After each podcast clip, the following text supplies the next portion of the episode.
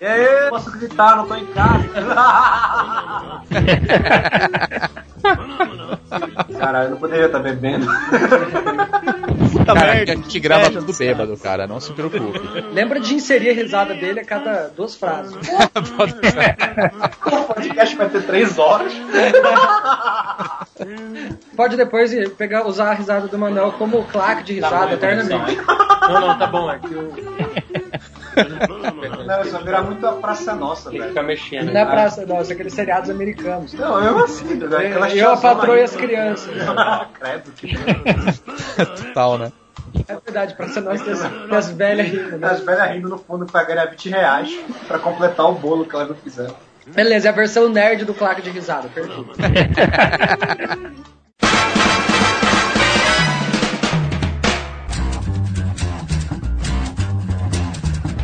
Saudações, galera gamer! Estamos começando mais um Bônus Cast, podcast do Bônus Stage sobre jogos, videogames e entretenimento eletrônico. Eu sou Rodrigo Sanches e comigo hoje participam ele que é o nosso treinador Pokémon, Cado Viana. Fala galera, se eu não participar, o Rodrigo não consegue brilhar, porque eu corrijo ele e ele edita. Ah, vai tomar no seu c... ideia, mano.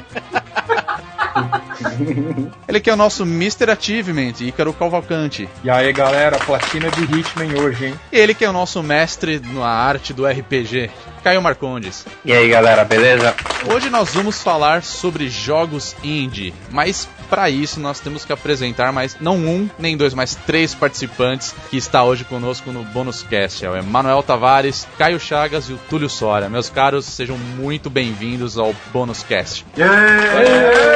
Aê! Bom, nada melhor do que a gente falar sobre jogos indie com três desenvolvedores. Então, para começar esse nosso bate-papo, eu queria que cada um de vocês falasse um pouquinho do trabalho de vocês, é, como vocês começaram é, a trabalhar com isso, o que aconteceu na vida de vocês para vocês começarem a trabalhar com jogos. Então, Manuel, Caio, Túlio, apresentem-se. É, eu sou o Caio Chagas, sou diretor de criação na MGA Studio e eu me meti com essa coisa de fazer games, porque quando eu tava no primeiro ano de faculdade, eu morei com um maluco que chama Rafael Fantini, que hoje é meu sócio. E ele, junto com os outros amigos, inclusive o Túlio aqui, começaram uma, uma equipe para fazer para desenvolver games. E um belo dia o Túlio chegou para mim no Orkut e falou: Ah, você que é o Caio, eu sou o Túlio, amigo do Rafael Fantini. Você gostaria de trabalhar com games? É, e esse, esse foi, foi, foi, o começo, foi como que eu me enfiei nessa enrascada toda. De lá pra cá, a gente montou a empresa, começou a fazer um servicinho aqui, outro ali, aprendeu a fazer mais ou menos, aprendeu a fazer jogo. E estamos aí na luta, que nem todo mundo, todo, todos os brothers aí. Eu sou o Túlio Soria, como o Caio contou um pouco aí. Minha história começou ainda na universidade, a gente participou de uma competição Imagine Cup, isso em 2008. Era o primeiro ano que abria a categoria Game Development. A gente sem muita esperança cadastrou um game nosso que chamava City Rain. É uma mistura de SimCity com Tetris. E a gente não tinha experiência nenhuma com games, a gente só tinha experiência mesmo de desenvolvimento de software. É porque na Unesp não tem curso de games, a Unesp de Bauru, onde a gente cursava sistema de informação e ciência da computação e design.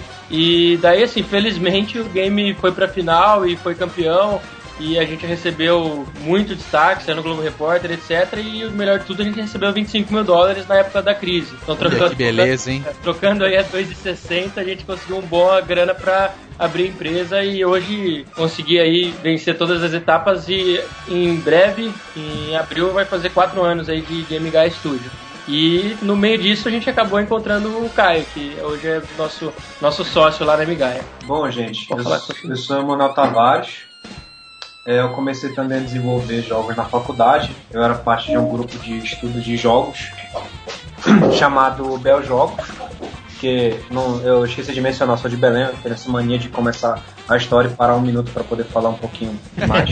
Mas enfim, eu comecei desenvolvendo alguns jogos por eles, era um negócio bem casual, sem ter nenhum tipo de renda na época. Comecei a fazer um mestrado em Belém depois que eu me formei. E originalmente era para eu ter feito um, um, meu mestrado em jogos para engenharia de software. Só que eu acabei não gostando muito da minha do meu tema e eu acabei me mudando para São Paulo para trabalhar com um outro mestrado, só que esse focado em um jogo maior. Hoje eu trabalho no Calangos, por assim dizer, que é um jogo de lagartos que vivem nas dunas do Rio São Francisco e vivem a vida deles, comem a comida deles, fogem de predador, comem lagartos, etc e tal. E fora esse tempo que eu fico no Calangas, eu também participo muito de game jams. Atualmente é meu. Toda vez que aparece um fim de semana aí que eu não tô fazendo nada e eu tenho uma game jam, eu tô sempre tentando participar. Na rigor é isso mesmo que eu ultimamente faço da minha vida. Só por uma curiosidade, já que vocês têm uma certa amizade né, entre vocês três, é, aparentemente uma amizade já de longa data. Vocês já trabalharam juntos, os três? Já fizeram algum jogo específico onde os três participaram? Ou nunca ocorreu essa oportunidade? Eu e o Manuel, nós fizemos um jogo juntos, né? Na, na última Global Game Jam. Um jogo muito, muito fofo chamado Too Much Love Will Kill You, Just Your Share Is None At All. É, o nome, dele, o nome do jogo é do, é do. O cara tá muito forte.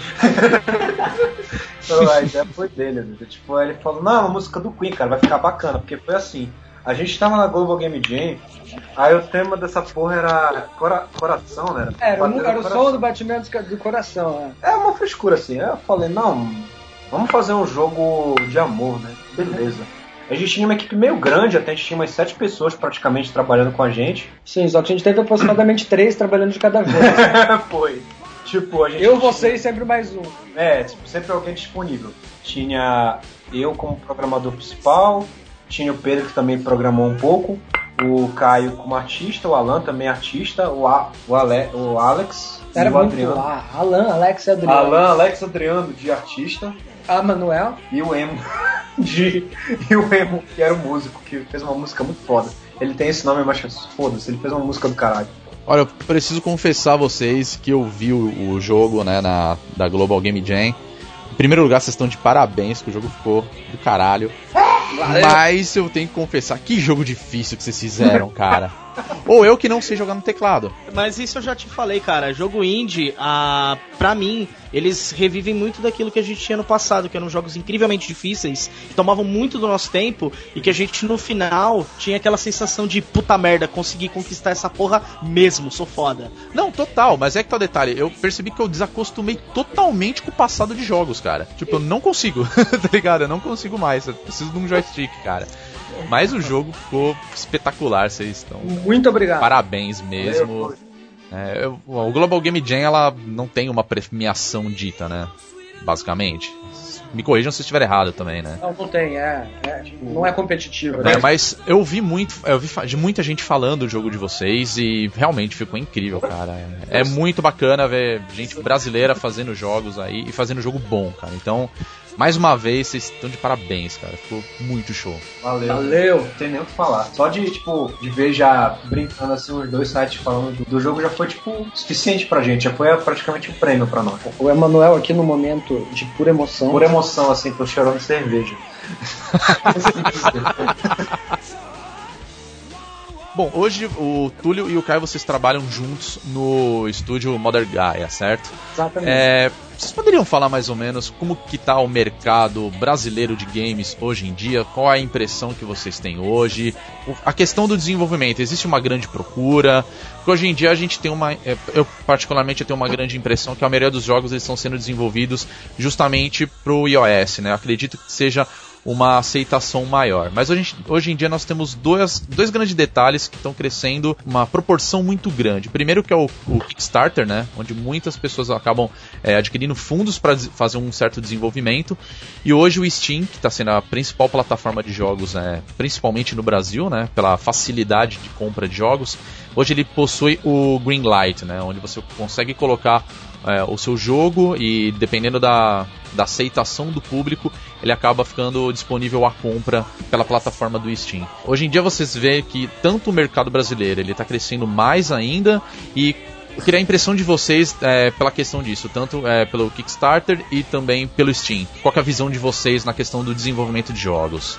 Bom, vamos dizer a questão do mercado comprador, né, dos jogadores, né? O Brasil ele tem um mercado muito grande, ele está entre os entre o quarto maior mercado, se eu não me engano, em consumidores de games, né? Só que os brasileiros acabam consumindo não jogos brasileiros, né? Eles consomem acho que, sei lá, 99% de jogos que não são jogos brasileiros, né? Mas o cenário de desenvolvimento já é um cenário interessante. Eu não digo que é um cenário que, nossa, que super cenário brasileiro de desenvolvimento, né?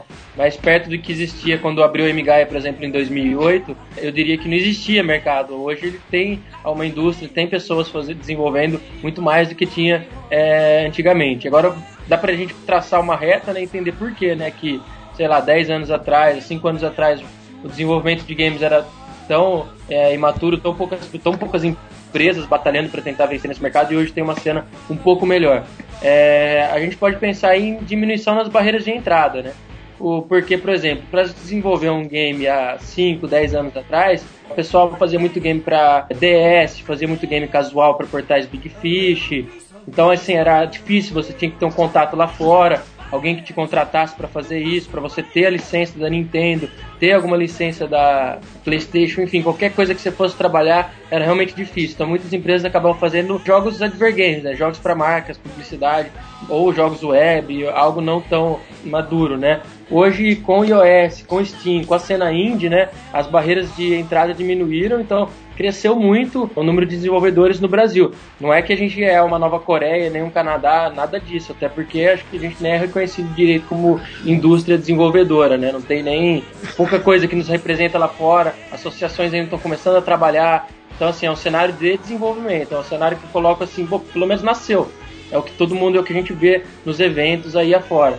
Agora o cenário consumidor é muito grande. Somos o. Aí sim a gente pode dizer que a gente é um. Acho se não me engano, o quarto maior mercado consumidor de games mesmo é, do mundo. Então, em, em, questão de consumo, né, a gente é muito grande. A gente pode ver, por exemplo, é, eventos que são para as pessoas aí que consomem games, lotam e, e ficam abarrotados aí de gente querendo ver as novidades que Activision, etc., as empresas estão lançando. Mas eventos de desenvolvimento raramente acontecem no Brasil. Aconteceu o Big Fest no ano passado, que foi show de bola, mas é, não é uma não é um país assim com tradição de desenvolvimento ainda. Mas a gente espera um cenário melhor, um cenário promissor bem, tá, tá, tá, tá, tá acontecendo nesse momento, principalmente pela diminuição das barreiras de entrada eu vejo um. É como o Túlio disse, tá tendo agora a, a indústria de jogos no Brasil nasceu. É, ela pelo menos já é um, um bebê forte e sadio. Enquanto quando a gente começou, ela, ela ainda estava em gestação. Eu vejo que hoje você tem mais empresas, você tem mais gente aí na luta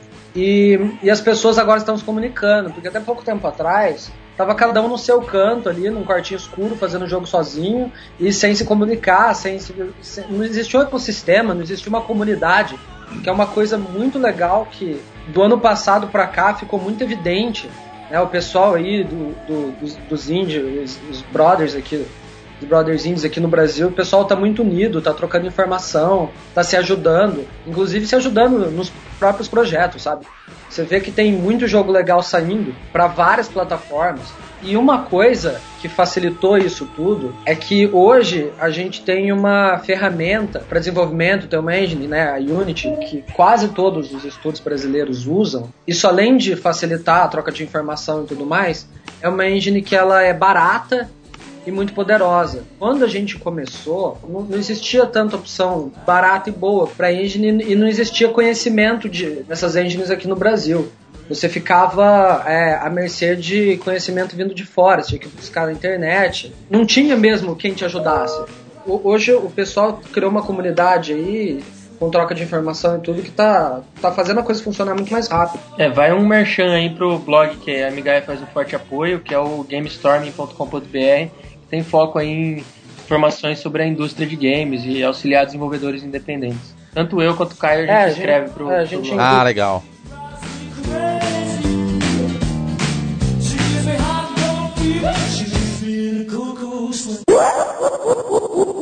Eu queria perguntar para vocês qual atualmente é o sistema mais difícil para vocês desenvolverem se é o iOS, se é alguma das plataformas da Nintendo, se é trabalhar com PS3, com Xbox ou se é para PC. Qual que é o que coloca mais desafio para vocês? Olha, as plataformas mais amigáveis são iOS, Android, né, mobile e PC. Fora isso, é tudo extremamente rançoso. Todas as outras são são absurdamente É, desafiadores. quando a gente fala de console, a gente tem que é, receber um pacote de desenvolvimento, né? Tanto Xbox quanto o PlayStation. Pra você fazer um jogo, pra ir pra caixinha e tudo mais, comprar uma série de SDKs que não são baratos. Normalmente o publisher fornece pro desenvolvedor esses SDKs, mas poucos brasileiros têm esses, esses contatos, esses prestígios para receber isso. É claro que o Xbox tem o indie, né? Mas é um o, o indie assim não pegou muito bem ali no Xbox, então acaba se tornando um desperdício de tempo fazer um jogo É, um indie detalhe- pro Xbox, porque você não vai ganhar dinheiro com isso. No iOS você pode ganhar muito mais. Um detalhe é que no Xbox Live Indie você tem que fazer o jogo em XNA. E, não exi- e o XNA ele é, ele é um framework, ele não é engine. Você vai desenvolver um jogo XNA, você É tem que fazer tudo do zero. Ele é bem, como é que eu posso dizer? Rudimentar. Rudimentar. Tipo, ele, é, ele meramente. Não só tem o what é, não tem o what see, what to get, né? Não tem uma É. interface visual para te ajudar. Então, na verdade, um toque da vida. o- os jogos indie é, no, no, no Xbox da Indie, indie Live, eles são. Eles já são desde o começo é, condenados a serem feitos do jeito mais difícil. Isso não colabora muito para a qualidade final. Lógico que vocês têm- você, você vai encontrar jogos excelentes feitos em XNA, o próprio Bastion é feito em XNA, o Magic é feito em bom XNA, mas é, é extremamente difícil. O pessoal acaba tendo que criar uma engine própria para criar jogo em XNA. É bem complicado.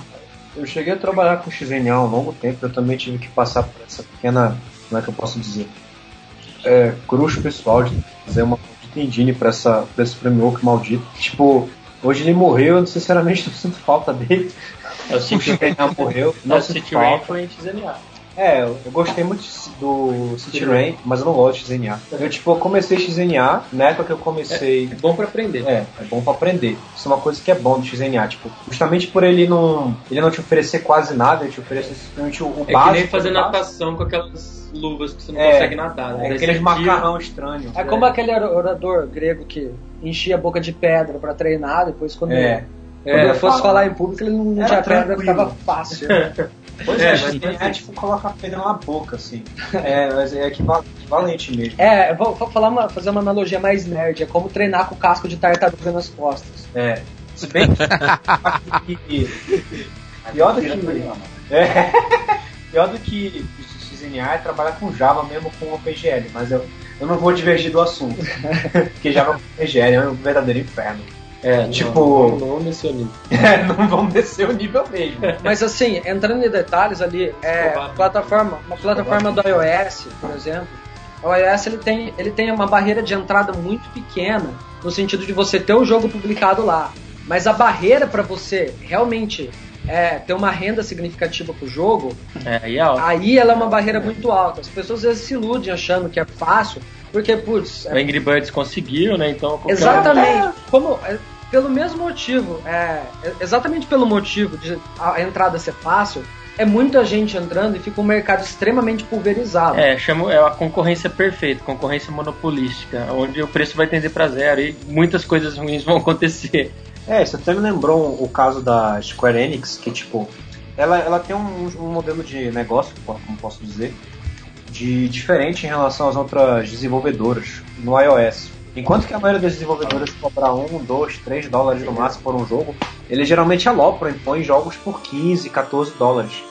Isso me fez lembrar de uma. A razão pela qual eles encontram isso, que pela qual eles fazem dessa forma, é justamente para evitar uma, uma desvalorização do que foi desenvolvido do produto deles, né? à medida do tempo, eles vão percebendo que eles precisam cobrar um valor cada vez menor na medida que eles vão desenvolvendo. Então eles já chegam logo lá pro alto, chutando lá pro alto, até porque eles têm marca e, e nome para poder cobrar alto, justamente para poderem obter, tipo assim, o máximo possível de receita nesse tipo de loja. Agora, claro, você competir mesmo com essa galera que vende os jogos muitas vezes excelentes, às vezes de graça. Um bom exemplo é o Gasketball, que é de graça. E tão de graça que fez com a galera que fazia quase falir. Pois é. dava pra jogar. Esse é o maior problema, né? De você ter um freemium no mercado. Às vezes o seu jogo é tão bom que você você não mima o jogador, não dando os recursos, dando a maioria dos recursos pra eles, que você acaba quebrando, né? Ah, pois é. Isso aconteceu com a Lambda Mu, né? Que é uma empresa que, que abriu há pouco tempo. Eles tiveram que fazer um, um modelo deles de, de jogo que fizesse o jogador gastar mais. E aí perde um pouco da qualidade e acaba atrapalhando um pouco o jogador, né? E isso, às vezes, o jogador não se importa tanto. Ele pensa assim: ah, A empresa tem que se virar, eles têm dinheiro, só que geralmente não é assim, né? Agora conversando com vocês, a gente tem a ideia de que é diferente, não é, não faz bem para vocês, porque aí vocês têm que piorar um jogo que seria bom e também não faz, não faz bem pra gente, porque o título que chegaria, sei lá, 100% vem 40, 80, ele tem que ser suprido por in-app purchases, né, que é o, o sim, sistema sim. de micro, microtransações. Uma característica muito cruel aí do free to play é que o free to play é baseado em você monetizar uma porcentagem muito pequena dos usuários. Os pessoal pagam de fato. Né? É, o pessoal sempre fala que o free to play não é. Muita gente pensa, ah, é, é, ganhar alguns centavos de muitos jogadores, mas não é isso. Na verdade, a maioria dos, dos jogadores vão gastar zero centavos, mas você vai ganhar muito dinheiro de poucos jogadores. Para vocês terem uma ideia, um free to play que monetiza uma média de 5 centavos por jogador, um free to play já bem com uma taxa de receita de, é, que é o que a gente chama de average revenue per daily user, né? Que. Fala isso mais devagar aí, essa foi muito rápida. É, é, a... é essa foi tensa. É, uma métrica. de faturamento de usuário por dia. É uma métrica ah. que, que se usa em free to play. É, 1% das pessoas vão pagar, e esse 1% das pessoas que vão pagar, eles vão pagar X, e assim vai. Essa é uma das coisas que eu temo bastante pelos desenvolvedores indies do Brasil, é o modelo de negócio. Que lá, lá fora, em desenvolvedores indies, sei lá, dos Estados Unidos e países com mais tradição, como talvez Canadá. Eles têm e, muita noção de business. É, Canadá e Coreia, é, eles têm uma noção de business forte, bem, bem forte. Principalmente de business digital, né? Porque hoje nossas universidades e as coisas que a gente aprende de empreendedorismo é quase zero, ainda mais de empreendedorismo digital é muito pouco. Então, eu temo que a gente vai ter que aprender da pior forma, né? Que é, é apanhando é, empiricamente. É, né? E tem que ter humildade, né? Hoje mesmo, eu e tudo a gente tava falando pro Emanuel que a gente sempre para e pensa e olha pro que a gente pensava sobre o mercado, sobre, sobre as práticas, sobre como ganhar dinheiro, como a gente via isso. Ó. Há três meses, meses atrás, a gente olha para trás e se acha burro. E, e a gente tá sempre olhando para trás e se achando burro, porque a gente tá o tempo inteiro aprendendo como é que as coisas funcionam. E é muito complicado, porque você não tem muito. É, aqui no Brasil, você não tem pessoas que têm experiência com isso, que já trabalharam em jogos de sucesso nesse mercado de mobile games, free to play. Então é bem desafiador mesmo. É, eu lembrei agora do, do Almiro, né? Do exemplo que ele, ele também é outro ele é outra pessoa que, que não gosta muito do modelo de negócio de free to play. Que na visão dele, quem que está envolvido muito com free to play não tem uma noção muito boa de quanto de fato vai entrar de receita para o negócio. O que ele sabe é tipo, quantas pessoas estão de fato não gastando nada e ficam naquela expectativa de que as pessoas vão conseguir gastar alguma coisa. Só que essa dependência de que tipo você conseguir convencer o seu jogador a eventualmente gastar no seu, no seu produto, no seu jogo é, é muito complicado. É, é o conversion rate. É, é aí que... na, na, conversão. É aí que entra uma parte muito interessante. Temple Run, 1% só das pessoas gastam. É. É, Só que 1% de um montão é muito dinheiro. Aí que entra uma parte muito interessante, que é o fato de que é, no, no free to play, o game designer, ele é um businessman. Ele, ele tem que desenhar o jogo. Já de, pensando no modelo de negócio. De forma a fazer o jogador gastar dinheiro. É, é, é, é tenso. Farmville Feelings. É tenso é. isso. Farmville, aí que tá, Farmville já é, um, já é um extremo ali, né? Na verdade, ele pega o DNA do cassino e vai colocando um monte de coisa até que ele não pareça mais um cassino, mas continue gerando dinheiro. Essa é a verdade. É, isso é tenso. Aí entra uma coisa que eu quero perguntar para vocês também, que trabalham direto com esse mercado de indie. É melhor você fazer um jogo free to play ou você investir muito, bem mais, assim, e fazer, lançar um título de, sei lá, 5 dólares, que nem eles fizeram com aquela que é aquele Modern Combat que nasceu no, no, no iOS e depois se expandiu e se tornou uma franquia até forte pro mercado mobile. É, Bom, tá ligado, sua resposta não tem nem certo nem errado. É, né? aí na verdade. Certo, certo, é o que você acredita que você gosta, né? Acho que vai. Uhum. É o espírito do indie, né? É, uma coisa que eu queria nessa questão de desmistificar duas coisas. A primeira é que muita gente tem a crença de que um, para fazer um jogo free to play o investimento é menor do que para fazer um jogo pago. Isso não é verdade. Isso, é uma, isso aí é uma lenda. Muitas vezes o investimento um jogo free to play é até maior. É maior. Porque o jogo free to play é vendido como serviço. Ele não é um produto fechado que acontece? Quando você faz um, um, jogo um jogo pago, por exemplo, o caso que você mencionou, um jogo por 5 dólares, por exemplo, ele é, ele, ele é feito para que você adquira a sua receita no momento da venda. Uma vez que a venda está concretizada, você monetizou aquele usuário. O free to play, ele é feito para monetizar o usuário enquanto o usuário joga. O free to play passa por três etapas: aquisição, que é conseguir o usuário, a retenção, que é manter o usuário jogando, e a monetização, que é fazer aquele usuário gastar dinheiro. Então no free to play, um jogador que começa a gastar dinheiro, ele já teve um life cycle ali, ele já, ele já jogou o jogo, ele já se envolveu, ele já gostou, ele já quer as vantagens que ele pode obter pagando. Conforme os jogadores vão jogando e vai acabando o conteúdo para desbloquear, vai, vai acabando as coisas da store, o jogo ele começa a receber updates, começa a dar mais oportunidade para o jogador gastar dinheiro. Então, no free to play, quando você lança o jogo, você só está começando o trabalho.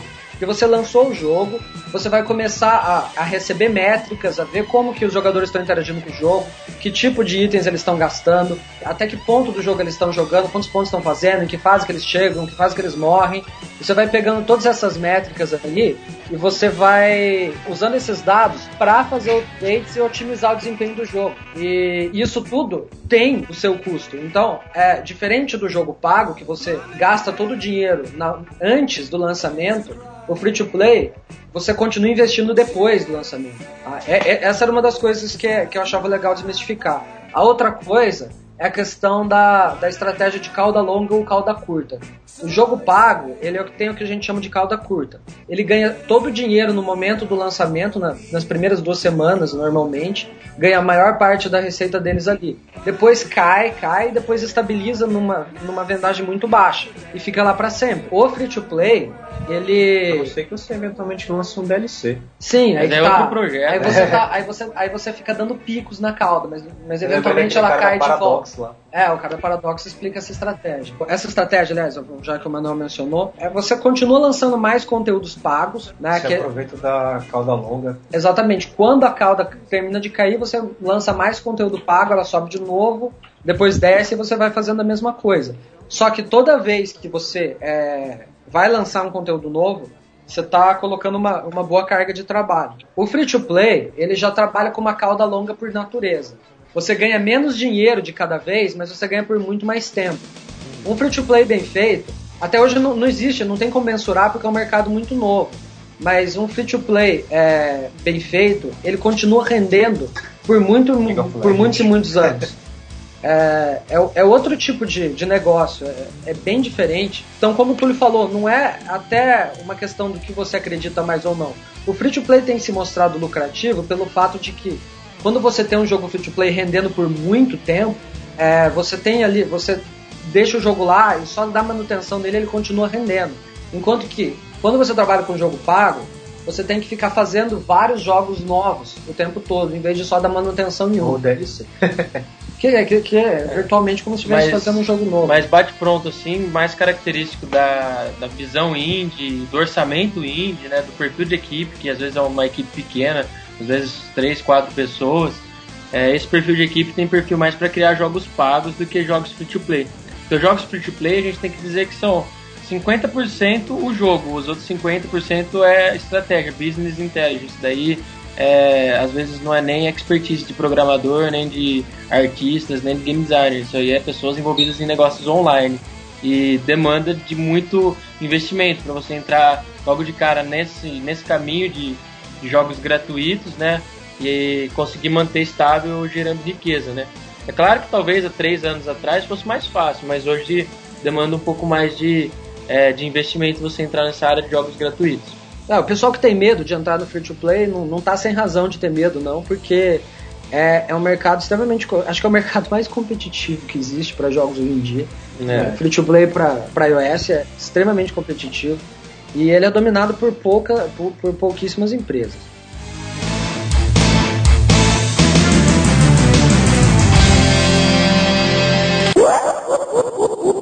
Eu tô só prestando atenção aqui, tô tendo uma aula, né? Com, com vocês. É, todos, Todos nós. Eu queria, tipo, aproveitar esse gancho, né, de vocês falando de jogo free to play, né, tal. Saber dessa parte, assim, de, tipo, voltar um pouco pro, pro indie, né, só que em comparativo com os jogos da- dessas grandes empresas. O que que vocês acham, assim, desse cara? É, vale mais a pena você trabalhar de programador em uma empresa grande, designer, é, ou você ter o seu negócio pequeno, sendo jogo indie, tendo uma ideia bacana de vez em quando ali. O que, que vocês acham assim dessa. Aqui no Brasil você não tem muita opção. A maior parte das empresas que estão por aí são indie. Existem algumas empresas que é, você pode considerar como não sendo indies por, pelo modelo de negócios que eles, que eles adotam, né? Que é ganhar que eles ganham dinheiro mais com menos com o fato de fazer jogo, ganham mais dinheiro de outras formas, né?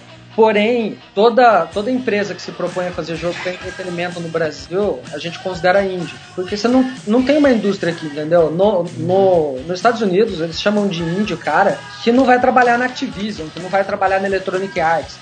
Entendeu? Aqui no Brasil, se você não for indie, você não vai trabalhar com games, provavelmente. É.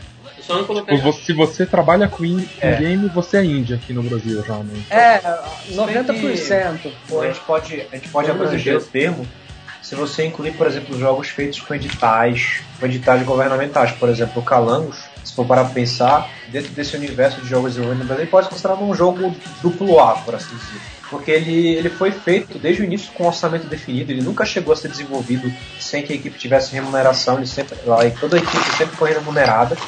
Logicamente que isso permite fazer comparações entre, logicamente, é mais interessante você desenvolver um jogo dessa forma. Ou, se é interessante desenvolver um jogo dessa forma, desenvolver um jogo indie. Bom, eu tive a experiência de desenvolver das duas formas. Eu, eu desenvolvi tanto no Calangos e desenvolvi tanto em Game Jam. No caso, desenvolvi alguns jogos indies. É, mas eu acho que o Calango é indie também, mesmo que tenha É, eu- investimento. Eu classificaria o Calango como você assistir também. mesmo o documentário indie, no Canadá a galera já recebe investimento pra fazer jogo, né? A gente no Brasil também atrasado nisso. O termo indie, é, é- a gente Tá, tem... tá no espírito, né? Ele não foi. Ele, É que- ele, não tem, ele não tem alguma mega corporação encomendando a ideia dele ou cortando é, E, e- e a mesmo criatividade do desenvolvedor. É, de- mesmo quando tem uma mega corporação, eu acho que a, o termo independente, né? Que o indie vem de independente, eu acho que ele tá mais ligado à independência que você criativa do que É. à independência financeira. É justamente por É. isso que eu não chego a classificar tanto Calangos nesse aspecto. Porque, por exemplo, Por ele ser educacional e ter uma proposta fechada. É, justamente, nós, nós temos, por assim dizer, dentro do, do jogo educativo, nós temos, nós temos uma certa liberdade para trabalhar, que é a respectiva liberdade de nós que temos o conhecimento de como fazer as coisas. Mas nós temos que respeitar o que foi definido dentro do projeto. Tipo, é como um trabalho qualquer. Sendo um jogo educativo, a gente não pode, por exemplo, que o, no final entregar um jogo e ele puramente entretém e não consegue demonstrar nenhum tipo de educação, não consegue educar, por assim dizer. Ele não consegue passar nenhum tipo de mensagem para a pessoa que joga. Então, justamente por isso eu não consigo enxergar ele de uma forma tão índia assim, porque ele tem certas restrições, nós, por assim dizer, respondemos a certas Não, pessoas. não, é, é legal você ter mencionado isso, porque é, é até, até um pouco contraditório o que você falou. Apesar de eu ter entendido o que você quis dizer, Manuel, no caso a gente tem é, o jogo que, que fez MGA nascer, City Rain. o City Rain, ele é um jogo educativo. E putz, ele foi finalista do Independent Games Festival. Não, é, eu acho que. total. Não, eu acho que jogo educativo pode ser sim. Eu acho que é só mais uma. É, é mais uma questão da postura com que você está desenvolvendo. Ali na guerra a gente tem jogos que são feitos de forma indie, tem jogos que não são nada indie. Principalmente os jogos de serviço, né? São os jogos que a gente faz pela publicidade e propaganda. Não tem nada de indie, eles pagam e a gente faz. Exatamente. É completamente dependente. Normalmente a gente entrega, pedem pra mudar coisas, a gente sabe que vai ficar pior, não vai ficar divertido, mas a gente muda, porque estão pagando. A gente argumenta com o cliente e tal, mas sabe como é. Vocês falaram que eh, aqui no Brasil tem basicamente uma indústria nascente, né? Quando vocês começaram, praticamente não tinha, hoje tem um pouco, né? E eu tenho certeza que tem gente que tá nos ouvindo que quer saber, ok, tipo, mas o que, que eu faço, né, para poder entrar nesse mercado, né, para poder trabalhar com isso, né? É, vocês falaram um pouco quando vocês se apresentaram sobre o, o que vocês estudaram, mas queria que vocês dissessem basicamente qual curso que cada um de vocês fez e também quais se há hoje, né? Talvez quando vocês quando fizeram faculdade não tinha menos, mas se há hoje cursos específicos para isso aqui no Brasil e de qualidade, né? Que prepara você realmente pro, pro mercado para desenvolver game.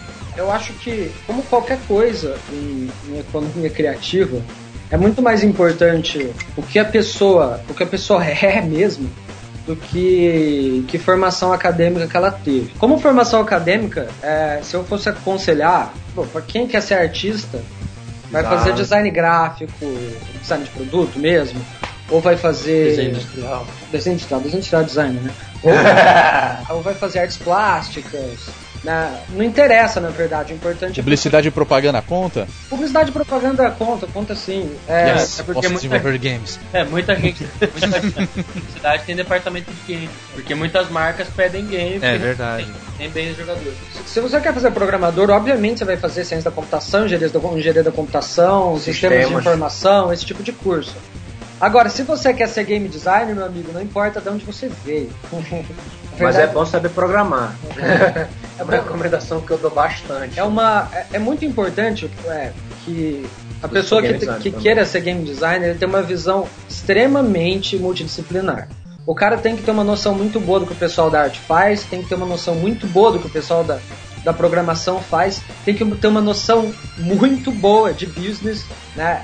Porque o, o, o game designer é o cara que constrói pontes. Ele é o cara que é, ele defende a visão do jogo.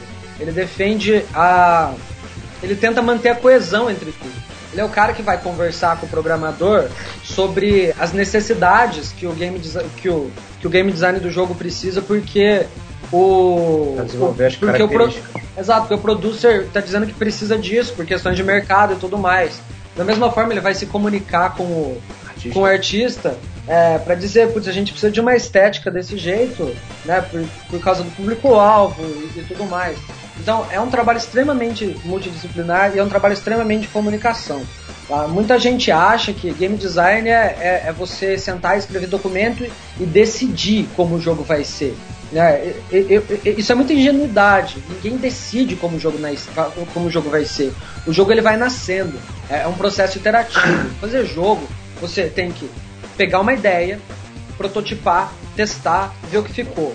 Aí você vai ver o que ficou ruim e vai arrancar. Vai ver o que, vai, ficou- o que ficou bom e vai potencializar. Aí, uma vez que você terminou isso, você faz isso de novo. É outra iteração. Aí, iteração após iteração, o jogo vai nascendo. Muitas vezes eu falo, a gente está precisando de- de determinada feature.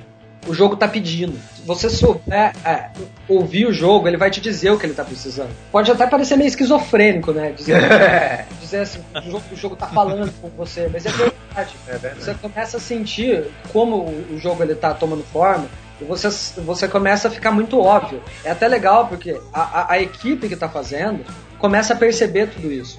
E aí o pessoal, todo mundo, programador, artista, todo mundo envolvido, até pessoa de fora, começa a dar sugestão pro jogo que realmente faz sentido. Quanto mais, mais bem formado o jogo vai ficando, mais o palpite das pessoas vão coincidindo. Eu trabalho do game designer é manter a coesão disso tudo, simplesmente isso. Acho que o fator determinante para o sucesso de um game designer é saber se comunicar e saber ge- gerir a criatividade alheia. É, é é conseguir pegar a opinião de todo mundo, conseguir entender por que, que, por que, que o jogador no playtest tá, tá tendo dificuldade ali ou não tá entendendo determinada mecânica. Não é simplesmente sentar e falar, ah, eu entendo sobre mecânicas de jogo, eu entendo como. É, vamos fazer o jogo assim, desse jeito, assado com farol. É, Exatamente, não, não, não é. Essa parte é fácil. Eu diria que a melhor forma de você testar se o seu design tá, logicamente, interessante é justamente com protótipo. Já que a gente está falando justamente de como começar, muita gente que justamente está tá interessada em desenvolver jogos acaba começando das formas mais estranhas possíveis. Ela já começa a viajar na maionese. Tipo, da Bônus lembra muito bem da época que a gente estava na RPG, às vezes viajava fazendo RPGs muito loucos de drogas, com 20 personagens diferentes, com 300 classes e o caralho, é 4. Só que a gente muitas vezes esquece de um ponto muito importante na hora de começar a fazer um jogo, que é prototipar. Acho que não tem forma mais interessante de você verificar se o que você está fazendo de fato faz sentido através de um protótipo. Poxa, eu e o cara nós tivemos a oportunidade de desenvolver o jogo na, na Game Jam. Se vocês tivessem ideia de quantas ideias a gente chegou a pensar e nunca chegaram aí pro jogo de fato, porque era, a gente experimentou e viu que iam ficar completamente absurdas, não tá no gibi. Considerando que a galera tem a vontade de entrar nesse mundo, eu, a minha recomendação é justamente experimentar trabalhar com jogos extremamente pequenos.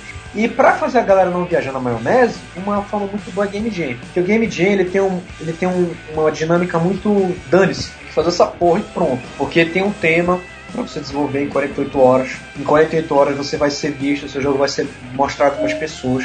Na grande maioria das vezes você tem um ambiente muito aberto para você mostrar tudo que você é capaz de fazer. Às vezes você pode ter um jogo para lá de fuleiro com uma tela branca e coisas voando, bolinhas.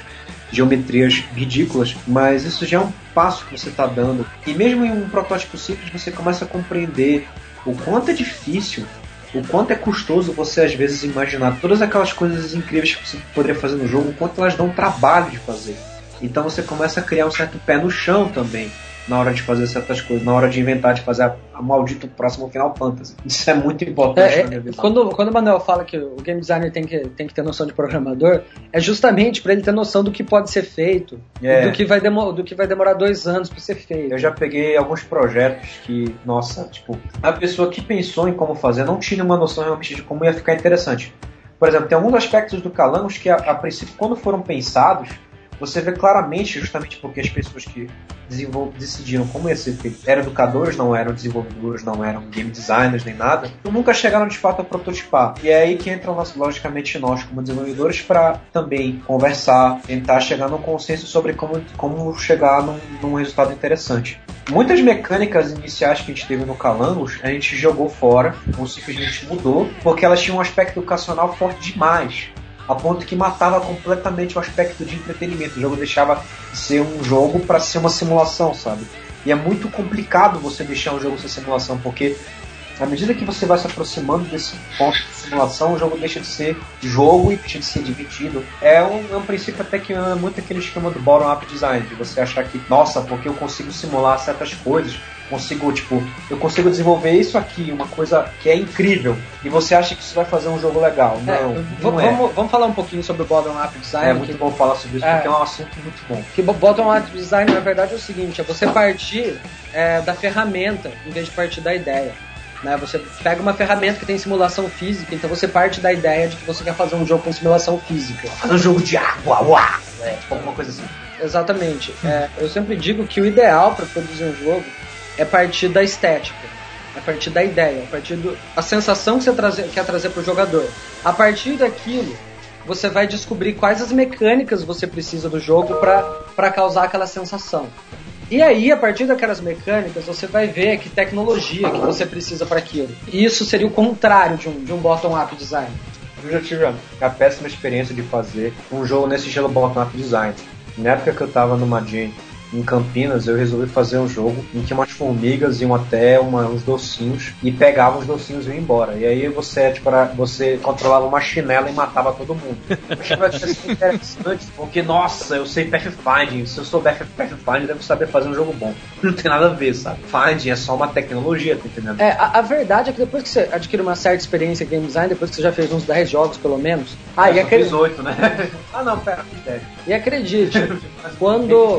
É, uma dica muito valiosa pra quem quer começar a fazer jogo é senta começa a fazer. Faz um, né? E os primeiros Deus. jogos que você fizer vão ser muito ruins, provavelmente. Foram mesmo. Então é melhor começar com um jogo pequeno, inclusive, porque os primeiros não vão ser bons. Então você não Você quer vai gastar a- dois anos da sua vida fazendo um jogo Você vai quebrar muito a cara. fazendo um jogo ruim pra de- pra pra poder aprender, né? Vamos começar aprendendo do micro, é muito mais inteligente. É. Depois que você já fez pelo menos os 10 jogos, já tem uma certa experiência, é, você consegue enxergar o game design de forma holográfica. Você não precisa começar o game design da, da estética nem da ferramenta, você já consegue enxergar tudo ao mesmo tempo.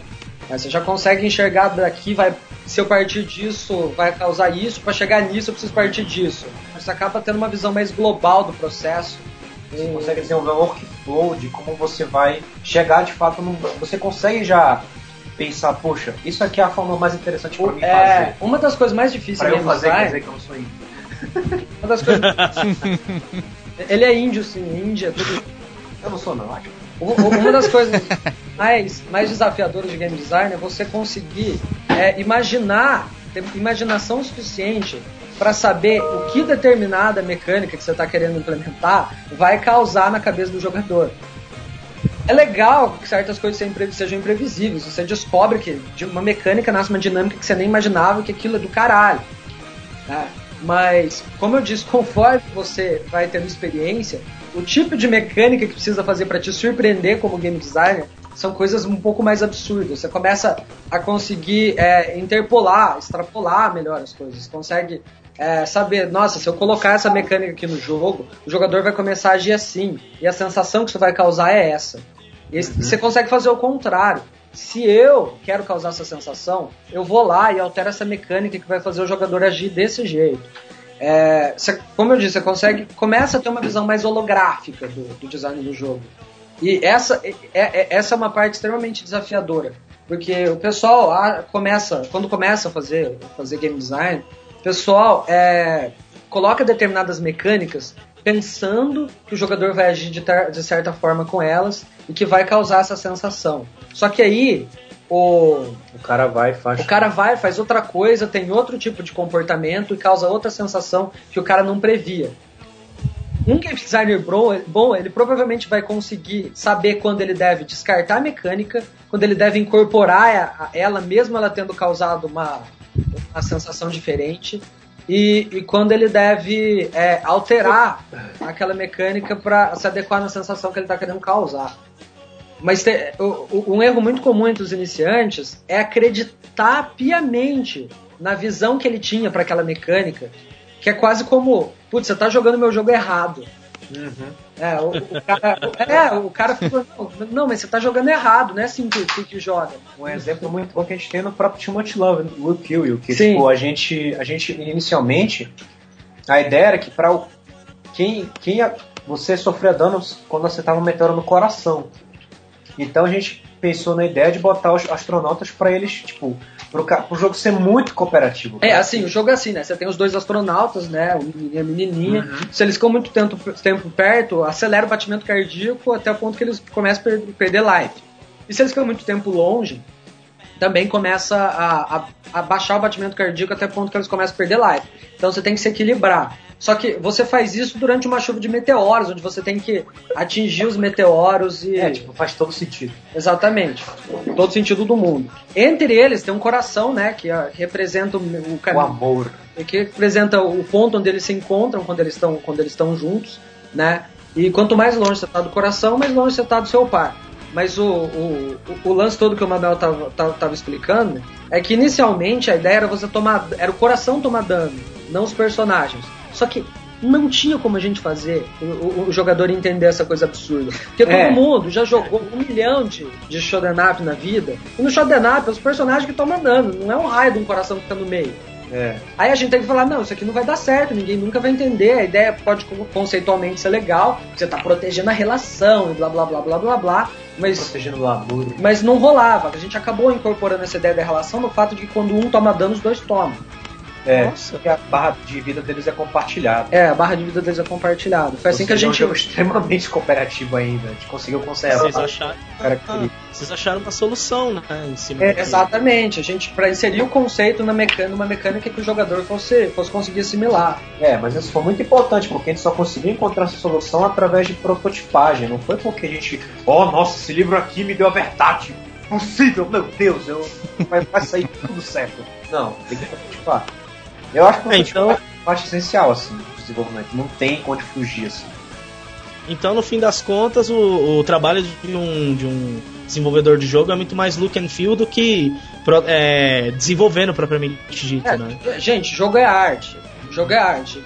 Programar jogo é arte. Por mais que programação seja, seja uma tarefa considerada de engenharia, programar jogo é uma arte. Porque é, você não segue o sistema de cascata tradicional de programação. Graças a Deus, porque isso é um inferno. É, pois é. Por, por isso que cara que programa jogo tem que ser criativo e gosta de trabalhos criativos, não é? É, eu tipo, eu não, não me imagino fazendo um trabalho normal, desenvolvendo sistemas de pagamento, cara.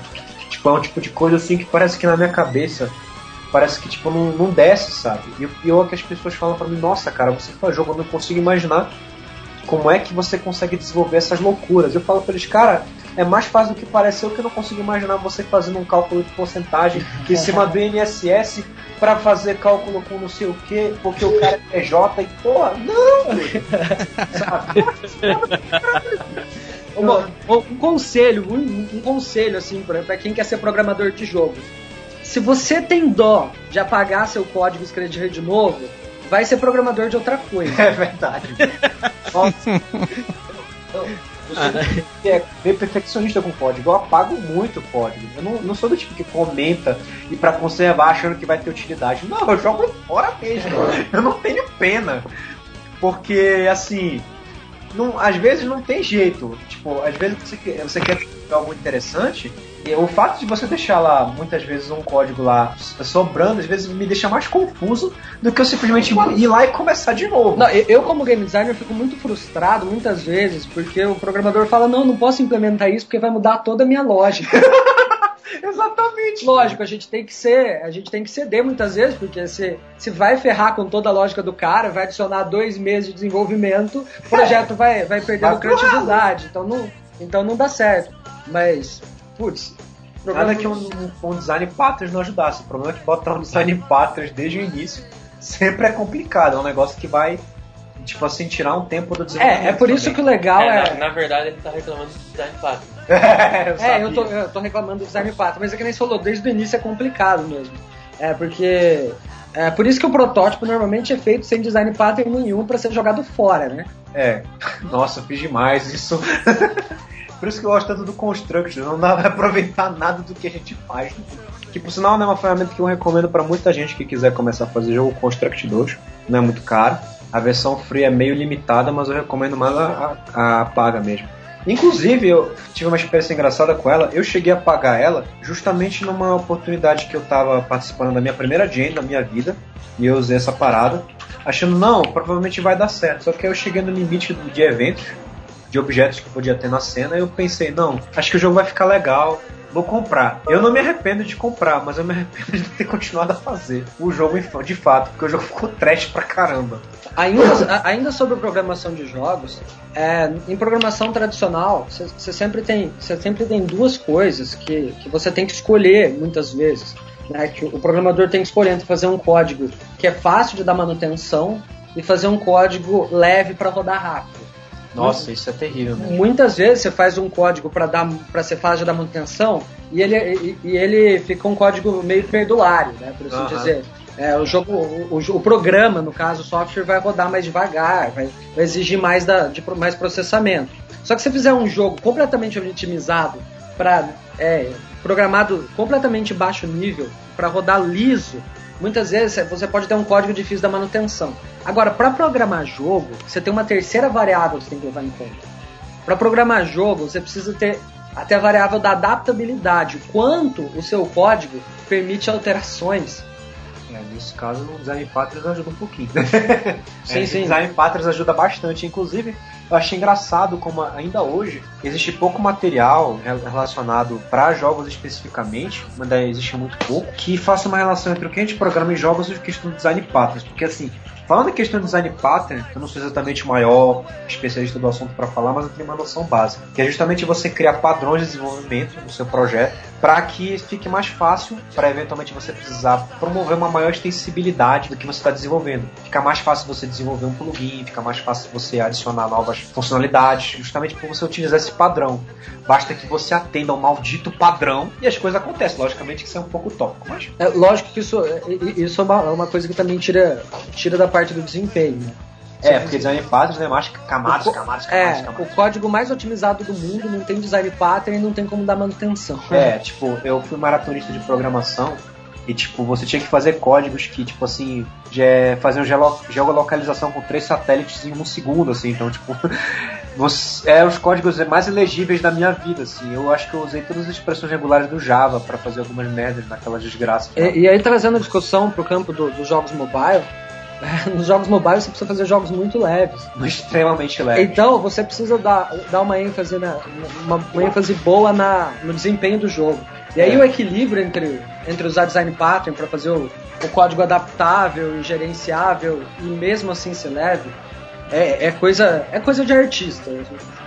Falo, muito- programar jogo é, é arte também. Dou muito valor que fazer um jogo muito, muito tora, tipo, estilo Shadowgun ou estilo Blades, Linger, blá blá blá. Grande, esses jogos enormes em, em termos de escopo, que, que tem cara de jogo de PC mesmo para mobile, porque com certeza para eles terem sido feitos, eles já devem ter tido uma ideia muito boa desde o princípio de como tinha que ser feito para que quando o jogo tivesse sido fato feito, o mínimo de alterações possível foi feito a partir do momento que ele chegou a terminar. É, Você precisa de uma equipe muito experiente, de um game designer muito experiente, um pessoal É. que sabe muito bem o que está fazendo. Exatamente. Então não tem meio termo, assim. Se você não tem tanta experiência assim, é, sei lá, faço um jogo de cartas, alguma coisa assim, algo mais simples mesmo. Deixa eu perguntar para vocês.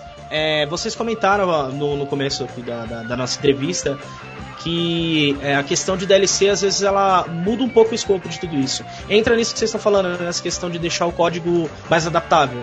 Porque às vezes tem DLCs que mudam praticamente toda a física dentro do jogo. Sim, sim. Tanto, de, tanto, tanto no conceito de DLC, que é usado para jogos PC ou console, quanto no conceito de update, que é usado em jogos mobile, o jogo já tem que ser feito prevendo essas extensibilidades, que ele tem que ser extensível. Isso, isso entra tanto no, na questão do código, design pattern, etc., quanto no próprio game design.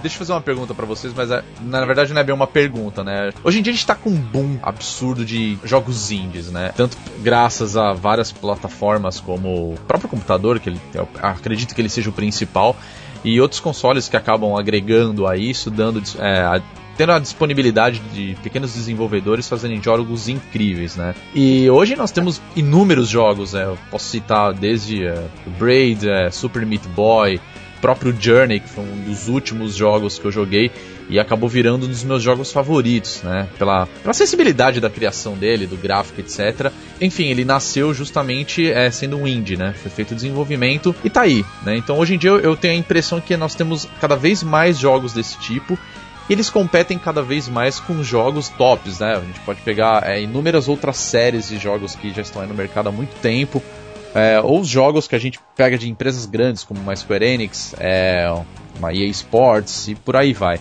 Eu queria saber a opinião de vocês, vocês como desenvolvedores, vocês com certeza também são jogadores, né? Assim como nós. É, quais são os jogos que mais chamaram a atenção de vocês e de repente qual é o jogo mais, o jogo, o jogo favorito de vocês é, em questão de jogo indies, né? Ok. E tem é... uma pergunta escondida nessa aí que o Rodrigo esqueceu de fazer. E eu vou fazer, eu vou fazer porque eu tenho coragem. Vocês acham que os jogos indie estão com tanto destaque porque eles são realmente muito bons ou porque as empresas maiores estão começando a relaxar? Ó, oh, é... sobre essa questão, eu tenho um ponto de vista que eu acho que todo mundo vai achar interessante, que uhum. os jogos é, AAA, né, eles são normalmente feitos para abranger o maior público que eles conseguirem. Música pop. É, exatamente, é como música pop. Enquanto que os jogos indie, normalmente eles focam em nichos. Porque o cara que vai fazer um jogo indie, ele quer fazer um jogo do tipo do gênero que ele curte, com as coisas que ele curte, e ele vai acabar fechando é, a mecânica, é, a estética do jogo é, naquela coisa que ele gosta. Então, normalmente um jogo indie, ele atinge um público menor. Só que aquele público que ele atinge, ele atinge em cheio, ele atinge direitinho. É, o então, é os mercados de nicho. Então, acho que não é uma questão de que os jogos grandes estão relaxando. Não, é, é que os jogos grandes, como eles visam o mercado maior possível para poder ganhar dinheiro com o maior número de jogadores possível. Mainstreaming. Né? Eles acabam incorporando mecânicas que deixam, tentando satisfazer todo mundo, eles não deixam ninguém completamente satisfeito. Também ah. porque, tipo, a, a, o modelo de negócio deles não tem uma. Eles não podem se arriscar muito. Eles, é, um, é muito é. dinheiro em jogo para eles chegarem lá e fazerem uma loucura de tipo assim, nossa, em vez de fazer um jogo só com tiro e o caramba, vamos botar para que, tipo, em vez de atirar, os caras joguem coelhos uns nos outros. Não dá. Tipo, a chance de você falhar miseravelmente é muito alta. Então, tipo, eles não têm essas opções às não vezes. Não é, eles, eles, esses AAA eles são feitos de forma bem científica. É, eles são é. feitos em cima de fórmula comprovada. A experimentação que acontece é sempre é extremamente pontual. incremental e pontual. É em, de, em detalhes. eles vão ver como que tem os jogos dos outros, mas é, é tudo feito de forma extremamente polida e profissional. É feito de uma forma. E quando eu, quando eu digo profissional, acho legal, é legal colocar isso, porque profissional é o cara que faz uma coisa por profissão. Tá? Ele é profissional naquilo. Enquanto que o amador, eu, eu, eu, sempre gosto de falar isso porque as pessoas eles consideram amador como um termo pejorativo. Mas o amador é o cara que faz por amor pelo amor de Deus, chama amador. É o cara que ama o que está fazendo. Quando o cara faz uma coisa de forma amadora, em vez de forma profissional, ele não vai. Ele, ele tá mais preocupado é, em colocar a, aquilo, aquela visão dele, aquilo que ele sente, do que realmente fazer o produto mais eficiente possível. E, e, e, nessa busca de fazer aquilo que ele é, que ele realmente, do jeito que ele realmente gosta, de, da forma como ele vê que deve ser, ele acaba atingindo aquele público que se identifica com ele. É meio que como se fosse dizer assim, e atinge tipo, meio que por acidente até quase. É, cara, você vê, você assistindo de Game The Movie, você vê o cara do Meat Boy falando, pouco Pois é. importa se ninguém gostar do jogo, o importante é que eu tô fazendo o jogo que eu vou gostar de jogar. Quando o cara entra com essa mentalidade, as pessoas que, que têm o mesmo gosto que ele vão adorar o jogo. É. Isso até me lembra até uma. Tudo bem que é um, um pouquinho de. Veja um pouquinho, mas só um pouco. Eu lembro de uma tirinha que eu li sobre você fazer o que você gosta. Para você poder ser muito bom em fazer o que você gosta, você tem que ter um, um gosto muito apurado. Tipo, não adianta você, tipo, sei lá, gostar de coisas muito simples, você, você não exigir muito de si mesmo, que você não vai conseguir fazer algo muito interessante. Tipo, é, o, o grande passo para você eventualmente fazer um negócio que realmente. Porque veja, um exemplo em relação ao Edward Macmillan. Pô, ele fez o Super Meat Boy, mas o Super Meat Boy nem de longe foi o primeiro jogo dele. Antes do Super Meat Boy ele fez 25 jogos. E todas as 25 vezes ele foi lá com a mesma mentalidade de fazer um jogo que ele gosta. E porque só o Super Meat Boy foi lá e fez o sucesso gigantesco que fez antes? Justamente porque, eu acredito na minha visão, foi uma, uma aliança de bom, bom marketing com também o fato de que ele de fato ficou extremamente satisfeito com o que ele fez. Tipo, a, a- nas interações anteriores sempre deveria ter tipo aquele momento em que ele dizia, ah, gostei de fazer isso aqui, mas podia ter mudado isso aqui, podia ter feito algo assim, tá entendendo? O fato de ele ter um gosto apurado permite que ele compreenda o, o que as coisas que ele está fazendo, o que, que ele pode melhorar, o que, que ele pode eventualmente complementar naquilo que ele está fazendo. E justamente porque nós precisamos, às vezes, largar o osso, por assim dizer, a gente não pode ficar focado num único projeto por muito tempo, é importante que a gente continue sempre desenvolvendo coisas novas. Para que a gente também clareie a mente e possa observar novas perspectivas do, do que desenvolver. Eu tenho certeza que ele não teria conseguido o que ele conseguiu se ele não tivesse feito todos aqueles 25 jogos antes e eventualmente dito: ah, isso aqui ficou bom, isso aqui podia ter ficado melhor. Ah, isso aqui poderia ter ficado mais interessante. Eu acredito que quando ele terminou o Super Meat Boy, ele ficou plenamente satisfeito com o que ele de fato fez. E isso teve um papel muito importante no sucesso do jogo, assim. Não só o marketing. Então, no fim das contas, não é só a questão do sentimento e tudo mais, é o trabalho que você vai ter em cima disso. E justamente nessa questão do trabalho, vocês acham que o, o desenvol- desenvolvedor indie acaba passando muito mais a emoção que ele sentia, ou que ele sentiu na época, ou algo que ele viveu pra dentro do jogo? Porque o Edmund no, no documentário ele fala isso. Tanto é que nos outros jogos, jogos dele também tem muito do que ele é e do que levou ele pra aquele caminho de vida. Vocês acham que é dessa forma mesmo que acontece, inclusive com vocês também? Eu, eu acho que sim, inclusive pelo fato de que o jogo indie é feito por equipe pequena. Então é, é, é, é natural. fácil, né? é natural que fique um trabalho mais autoral, mais individual. Quando é, você é, você está trabalhando com uma equipe grande, você tá, tem gerenciando criatividade de muitas pessoas, é, você está você tá agregando ideias vindo de muita gente e por motivos que não são só seus. Quando um grupo é pequeno e, e convive por bastante tempo, como, como são os grupos indie, é, essas ideias começam a ficar mais semelhantes, as pessoas começam a, a ter uma visão mais, mais próxima um do outro. E quando eles estão fazendo o jogo, a visão vai ficar muito mais individual do que num jogo AAA. Até e- tem 10 mil pessoas geralmente envolvidas no projeto. é, e, e voltando, a- voltando àquela questão de que o jogo AAA é feito para abranger um público maior possível para ter a maior lucratividade possível. Então, é, muitas vezes não interessa o seu ponto de vista. Entendeu? Interessa que, a grade. que para atingir todo aquele público você precisa disso, disso e daquilo. É, é legal, é legal pontuar que você colocou uma coisa sobre, ah, será que os AAA estão relaxando, né? Mas eu acho que a resposta para isso aí é, é realmente não. A- o que a gente está tendo realmente é uma mudança é, social por vários motivos tecnológicos, etc. Uma, algo que explica muito bem isso é um, um livro, um conceito bem conhecido aí entre quem trabalha no ramo digital, que se chama A Cauda Longa.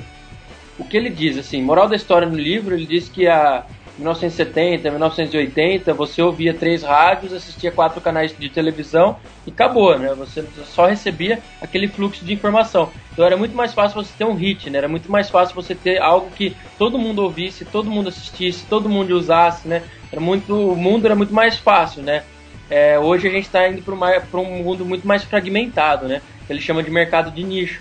Daí ele fala que é uma cauda longa, né? Muito, um hit é muito mais difícil de acontecer hoje. Daí o que acontece? Na minha visão, os games indies, eles trabalham, eles têm uma, um DNA muito, é, muito claro, né? E ele consegue atingir esses nichos, essas pessoas muito mais facilmente. Com a distribuição digital, principalmente, que facilitou, é o grande, é o grande gatilho para esse mercado fragmentado nosso, né? A Play Store, essas stores digitais, né, que jogam o custo de você produzir um novo produto para zero, né? Qual que é o custo de fazer um novo download do Angry Birds para a própria é, hobby? É zero, né? Então o custo marginal de gerar um novo produto é zero. Então o que acontece? É muito mais fácil as pessoas encontrarem o que elas querem, o que elas querem utilizar. Se elas não querem jogar o FIFA, elas querem jogar um jogo indie, porque elas encontraram aquele jogo indie, aquele jogo de ficção científica, ou aquele jogo de é, pós-apocalíptico, que tinha um tema. É, é, que tinha algo tinha algo meio maluco ali, é, ele encontrou aquilo, ele achou aquilo lá, leu os blogs da vida e tal, ele tem os caminhos para chegar lá. Então eu acho que não é questão de que a, as empresas estão relaxando, eu acho que Electronic Arts, essas empresas grandes aí, na verdade eles estão até mais atentos do que antigamente, porque eles estão tendo que dançar o ritmo de uma nova sinfonia, isso é verdade. Não é coincidência, e eu tava parando para analisar os motivos por trás disso, mas não é coincidência. A maioria dos jogos indie são, de certa forma, jogos retrô. É, no resgate ao velho tempo. São, é, é, exatamente. E, e isso, e, e, eu vejo isso vários, vários motivos para isso acontecer. Primeiro, que fazer jogo retrô com a tecnologia que tem hoje é muito mais fácil do que era fazer jogo naquela época, onde esses jogos desse tipo eram feitos. Era tipo fazer jogo para celular hoje. É, pois é. Inclusive eu sempre brinco, né? Putz, fazer jogo para celular é como se a gente estivesse fazendo jogo para Atari. Super Nintendo. É. E, não, é Super Nintendo. Pra Atari é na época que a gente fazia jogo pra. Pra Nokia. É. fazer coprinha. Fazer jogo em Java. Em Java, nossa senhora. Outro motivo que eu vejo pra isso acontecer é que as pessoas que estão fazendo esses jogos viveram naquela época. Então elas têm naquela. Uma identidade. Elas têm uma. Exatamente. Então quando a pessoa vai fazer um jogo que ela gosta, ela vai fazer o um jogo. surge da primeira. É, fazer aquele shooter muito louco que eu sempre quis de navio, não sei o quê. Então é quase, é, é quase uma síndrome de Peter Pan, no melhor sentido possível que os desenvolvedores indies têm. Eles não querem crescer e eles querem fazer os jogos da forma como eles amaram os jogos na, quando eles eram crianças, adolescentes. E eu acho isso extremamente louvável. Eu sou um desses caras, pô. E a gente só tem a agradecer isso por vocês resgatarem isso, porque muito, do, muito daquilo que a gente tinha quando a gente jogava Super Nintendo, jogava Mega Drive e, e tá sendo resgatado hoje, né? E de uma forma às vezes muito boa. É, então é, a gente agradece. Pô, e, como naquela época o, o, os jogos não eram uma ciência como é hoje fazer jogo, e as grandes empresas não estavam, não tinham toda essa, essa estrutura e todo esse conhecimento é, prévio para fazer o jogo é, abranger o maior público possível, os jogos eram feitos muito mais dessa forma que é feito hoje. Ah, vou fazer um jogo porque eu acho que é assim, que é assim porque assim eu acho que vai ser legal. E é isso que os indies fazem. Então, coincidentemente, os jogos indie têm essa característica retrô, é, e, tem, e, e, isso acontece também por causa da própria diminuição de escopo, né? Você tem, você tem, você tem menos recursos, então você vai ter que fazer o maior, melhor possível com aquele recurso que você tem. E isso era exatamente o que fazia antigamente, porque antigamente não tinha, recurso, não tinha tanto recurso para fazer jogo. Você me lembrou do desenvolvimento do Oniken, repentinamente você me lembrou, que é um exemplo muito bom de jogo que segue uma lógica retro que é brasileiro, acho que vocês conhecem. Nossa, eu ia, falar, eu ia falar desse jogo agora há pouco. Vocês estavam falando a questão de jogos que resgatam a, né, é. essa pegada 8 bits, antigona. Eu, eu me senti jogando Ninja Gaiden de novo. pois é, você falou Ninja Gaiden, eu achei muito engraçado. É que o pessoal lá, Thaís e o Danilo, eles estavam ali na Campus Party. O entrevistador lá na Campus Party, o mediador da, da, da mesa. mesa, né? Ele comentou assim: Não, então, eu vejo muita referência de Ninja Gaiden no jogo de vocês. foi, foi, muito engraçado assim ver a pessoa Putz, é, é, muito, você olha. Não, Cara, mas isso assim, tipo, você vê essa referência não só na própria estética, o próprio desenvolvimento do jogo respira essa, essa, esse momento. Porque, tipo, o Danilo ele teve a oportunidade de falar uma vez com a gente sobre como ele fez. E ele comentou assim muito sarcasticamente, mas eu acho que ele tava, acho que ele tava falando sério, que o desenvolvimento foi um treino descarrilhado, assim, tipo um Harley Shake total. Porque ele fazia o jogo completamente na doida. O, o, game design, o game design document dele foi uma folha de papel que ficava embaixo do mouse dele, que de vez em quando caia fundida. e quando ele queria fazer de novo, ele escrevia no próprio papel. Ele nunca jogou papel fora. Dois anos aquele papel tava lá, não sei como criou um fungo, ele morreu. Enfim, muito importante é que assim, justamente por ele ter feito assim, tipo, o que, que ele pensou na hora de fazer o jogo? Ele falou, não, tem que ter uma fase no gelo com, ursos polares, vamos fazer uma fase com piratas, vamos fazer uma fase que tem que Nossa. ter explosões no espaço. Tipo assim, ele transpira essa, essa época, porque ele foi feito sem ter, tipo assim, uma realmente um, um não, é nem, não posso dizer cuidado, porque teve um cuidado até em relação ao roteiro, mas eles não fizeram pensando no roteiro. Eles fizeram pensando que o jogo fosse o mais alocantemente é, difícil e legal possível. O roteiro foi tipo depois. O, Danilo, depois que ele fez as fases, ele pensou: bom, agora eu tenho que criar uma lógica no meio dessa cagada aqui, porque da fase da água ele vai pra fase do gelo. Como assim? Então ele foi lá e roteirizou. E aí depois ele comentou muito sarcasticamente que ficou realmente parecendo um jogo retrô, justamente por essa própria metodologia do desenvolvimento dele permitiu, é, respirou esse, essa, essa estética que ele queria representar retrô, justamente porque ele desenvolveu da mesma forma como os caras faziam naquela época também. É, esse aspecto retrô é, é muito legal, né? É, porque acho que ninguém sabe, mas eu, eu gosto muito de RPG, né? Oh, really? Ninguém sabe. Quase ninguém é. sabe. Não, ninguém sabe, é. Mas eu já sou entusiasta assim dos jogos indie há bastante tempo. Eu, eu sempre divulguei bastante essa ideia porque sempre explorei muito o que saía de RPG Maker. É, e já há mais de 10 anos, né? Uns 15 anos mais até sempre existiu, né, um, um, nicho do RPG Maker, assim, de vários jogos saindo, assim, resgatando aqueles jogos, aqueles RPGs da era 16 bits ou até 8 bits, e eram excelentes né, muito melhores que os jogos que vieram das gerações de, depois ou até da geração atual. Esse aspecto retrô é muito legal porque ele resgata uma, é, sensações que a gente não, não tem mais no, nos jogos de atualmente. Ainda bem que nós temos os jogos indie para nos dar essa, essas sensações, para nos dar essa experiência, né? Um, acho que um dos motivos pelo qual isso acontece é justamente aquilo que eu, que eu mencionei anteriormente, de que os jogos hoje são feitos para atender um público mais abrangente e falham em atender é, o público mais específico. Então, quando é, um cara faz um jogo indie, que é, no caso um RPG, visando atender esse público específico que é ele, ele acaba atingindo você também, que você também tem o mesmo gosto que ele. E nos jogos AAA das grandes empresas, você não vai mais encontrar isso, porque não é com isso que eles estão preocupados mais. É, estão preocupados em fazer o máximo possível de pessoas jogar essa coisa. É, eles estão num tonel de marketing para gastar, então não importa também o que eles estão fazendo, eles vão tascar marketing, vão vender tudo na primeira semana, mesmo que ficou ruim. Não é à toa que eles estão com tanto medo de jogo, como é que fala, jogo de segunda mão agora, porque à medida que as pessoas continuam a se, a, se, as pessoas continuarem a vender jogo de segunda mão, esse tipo de, de receita começa a cair cada vez mais também. Eu tava falando com, com o Emanuel até há um, um, tempo atrás, né, sobre um, um desses jogos, né, o To The Moon, que é um excelente jogo e, e você não vê jogos desse tipo mais. das grandes desenvolvedoras. É, você não vê mais, né, e, e, você não imagina as grandes desenvolvedoras trabalhando num jogo desse tipo, né, tão, com tanta ênfase na história, de como contar a história. Na verdade, há, uma, há um pequeno ressurgimento desse tipo de jogo, talvez, é, pelo destaque que recebeu The Walking Dead recentemente, né? Uhum. É, o destaque. Ele é até mais como uma aventura, mas tudo bem. Sim, sim, mas é, é, pelo aspecto da história, assim, né, do foco na, na, na no, de como ah, contar a história do jogo, né? É, tem um bom que é Soul Gambler também. Não, é, já aproveitando para fazer o nosso jabá e falar é, de Kickstarter, jabá, né? né? Falar de Kickstarter, tem o nosso Soul Gambler, que a gente recentemente fundou pelo Kickstarter, ele tá desenvolvendo aí, que é um jogo completamente focado em narrativa, em escolha narrativa. É basicamente um RPG solo. E... Aqueles livrinhos da GURPS. É, Nossa, aqueles livros jogos que a gente jogava aqui. É. Vá, vá para a página 53 se você quer tomar um copo de água. Vá para a página 52 se você quer tomar um whisky. Na verdade, a, a, minha primeira referência desse tipo de jogo são as aventuras do Didiana Jones, cara, que era dos Trapalhões, que o Marcelo Cassaro fez na década de 90. Pera aí, foi ele que programou? Não. Pera aí. Não, era, era ele programou. Ah, eu ia falar, cara, meu Deus.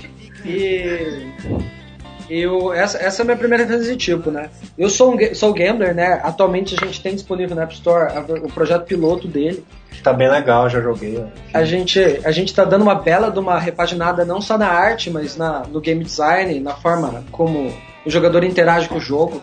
Né? Em vez de colocar somente, é, de colocar as, as alternativas ali de decisões do jogador somente como blocos de texto, a gente está criando quadrinhos, como uma história em quadrinhos, onde o jogador escolhe qual quadro ele vai. A forma de tomar decisão, né, a árvore de decisões é baseada em quadros, em quadros de história em quadrinhos.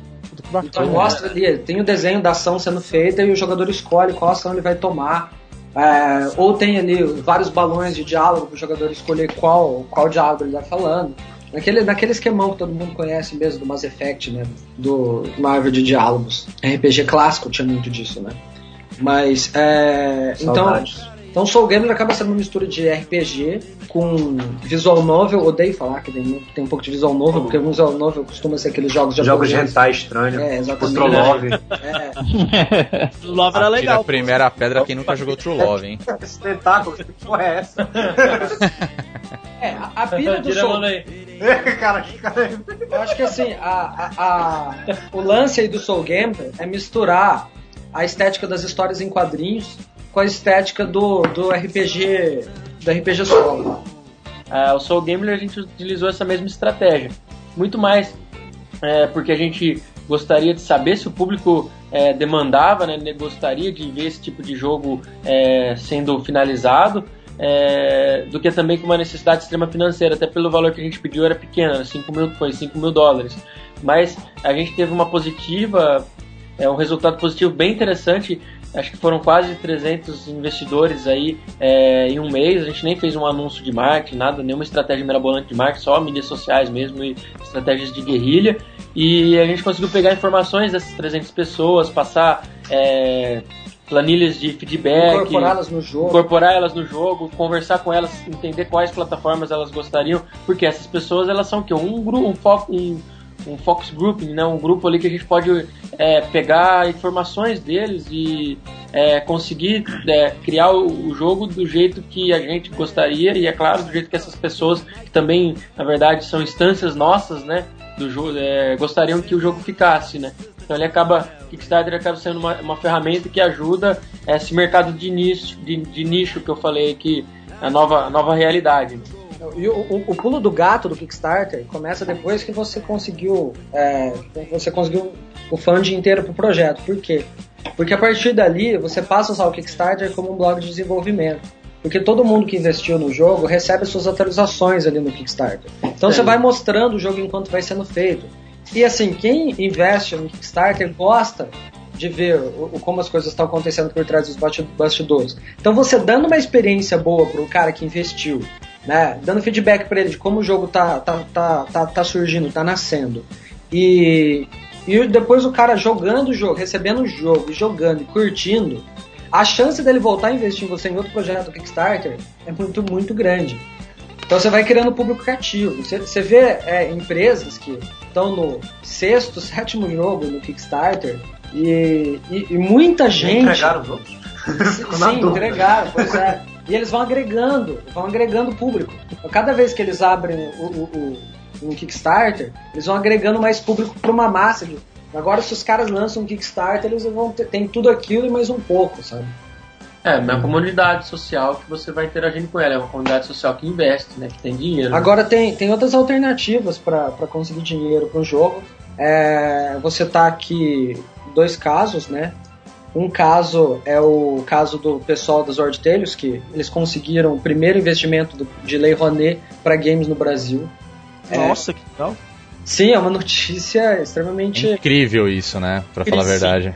Eles conseguiram Lei Rouanet para games no Brasil. A galera tá lá brigando para os games fazer parte do Vale Cultura e os caras foram lá e conseguiram Lei Rouanet. Pô, já até, até a reunião do Camossi lá chamou a gente pra gente que a gente tem que é, participar. pois é. Pra cobrar da massa suplici pra quem entre dentro. Não, é, hoje, hoje o Moacir publicou no Facebook alguma notícia a respeito. Inclusive É, essa, essa acho que é rolou. pública, né? É, então, acho que rolou. Ah, já rolou, né? É, rolou, acho que deu, Relaxa tudo certo. que rolou. É, O... Então, no caso ali, o pessoal do Torém, eles conseguiram o investimento da Lei. A Lei Rouanet, né, para quem não sabe, é, é sistema de incentivo à cultura do governo. Você tem uma empresa que de lucro real lá, você vai dar dinheiro pro jogo e você abate aquilo do imposto e o seu logo aparece lá no começo do jogo. Igual quando você assiste aqueles filmes brasileiros que tem aquele monte de logo, né, tudo aquilo Uns 30 logos é, com lei de incentivo, como por exemplo a Lei Rouanet. É, outro exemplo que eu citar é o pessoal lá de Brasília, da Behold, né? Que o que eles conseguiram foi um, investimento, foi um investidor muito louco que acreditou na ideia maluca deles. Entendeu? E deu muito certo. Os caras quiseram fazer um RPG que era é, metalinguístico, né? Fazer um RPG eletrônico em pixel art sobre RPG de mesa. É, simulando tipo, um RPG de mesa. Meta, um R- meta RPG praticamente. É, é, É, que pega o nicho de RPGistas que É. jogam na mesa. né? Você conversa com o investidor, ele fala, cara, quando eles me disseram isso, eu achei que eles estavam loucos. Só que eu acabei conseguindo acreditar neles no que eles estavam falando. Falei, não, vamos fazer então, e deu muito certo. Só Então, por curiosidade, esse seria o Knights of Pen and Paper? o próprio Knights of Pen and Esse jogo é Paper. incrível. Sim, Você até jogo- jogou na, na- na Big. Festival, cara. É sensacional. E assim, o mais incrível, é, é, o mais incrível desse jogo é que esse jogo ele foi bancado por um investidor. O investidor fugiria de uma ideia maluca dessa. Então, palmas pro cara, porque foi, foi, foi- foi de muita visão confiar nos caras e, e deixar de Com fazer. certeza. Em uma semana praticamente, É. quando foi lançado. É, acho que foi uma conta assim. Não, não- E não sei, agora tá não indo pro. IGF, já, se eu bem me lembro, eles É, ganharam como exatamente. finalista. Então, nos É, eles, vão, finalistas. eles vão top 10, né? Daí eles têm que ir lá pra São Francisco e representar, a gente tem que torcer daqui. Torcer, Tem que torcer torcer pra pra essa que eles Com certeza, né? C-Train foi, né? Mas infelizmente a gente não pegou ali. Não, é, a gente até brinca, né? Porque é, o pessoal falou, nossa, acho que é uma indicação inédita para um jogo brasileiro. Falei, Putz, não, cara. quatro, Gente, quatro anos atrás, 2009. 2009 C-Train foi. também. quatro anos atrás, o City Raid foi também, né? Não, três anos. Né? O Torrent chegou a ser E é, chegou a ser menção honrosa. menção rosa no ano E- passado. Só que é o seguinte, Não, o retrasado. foi, foi entre os 10 finalistas do Student Showcase, mas não, não, não sagrou campeão. O que a gente tem que torcer Sabe, agora... É um mod de Counter-Strike, mas não o nosso jogo de sustentabilidade. Ah, ah, ah, detalhe, detalhe, não, detalhe que o mod de, de, de, de Half-Life 2 que foi, que foi campeão do, do GF, né, que ganhou no ano que a gente foi indicado, é, todas as mecânicas foram incorporadas no Portal 2, então a gente perdeu só pra esses caras. É, tipo, Não, não, o os jogo era caras ótimo. fora, Os caras foram contratados pela Fala Valve zoando, pra né? colocar as mecânicas no Portal 2. Então, porra. No, no caso, então, a gente tem que torcer agora, né? Porque o Knights of Pen and Paper, eles têm a chance de agora sim conseguir o título inédito, que quer dizer os Seria o- grandes é. campeões do Student Showcase, né? Os caras subir lá no palco lá do, do GF, levantar de- a taça e gritar. Né? É isso aí. Chegar lá, eu não sei o que eu estou fazendo aqui. Minha filha tem casamento.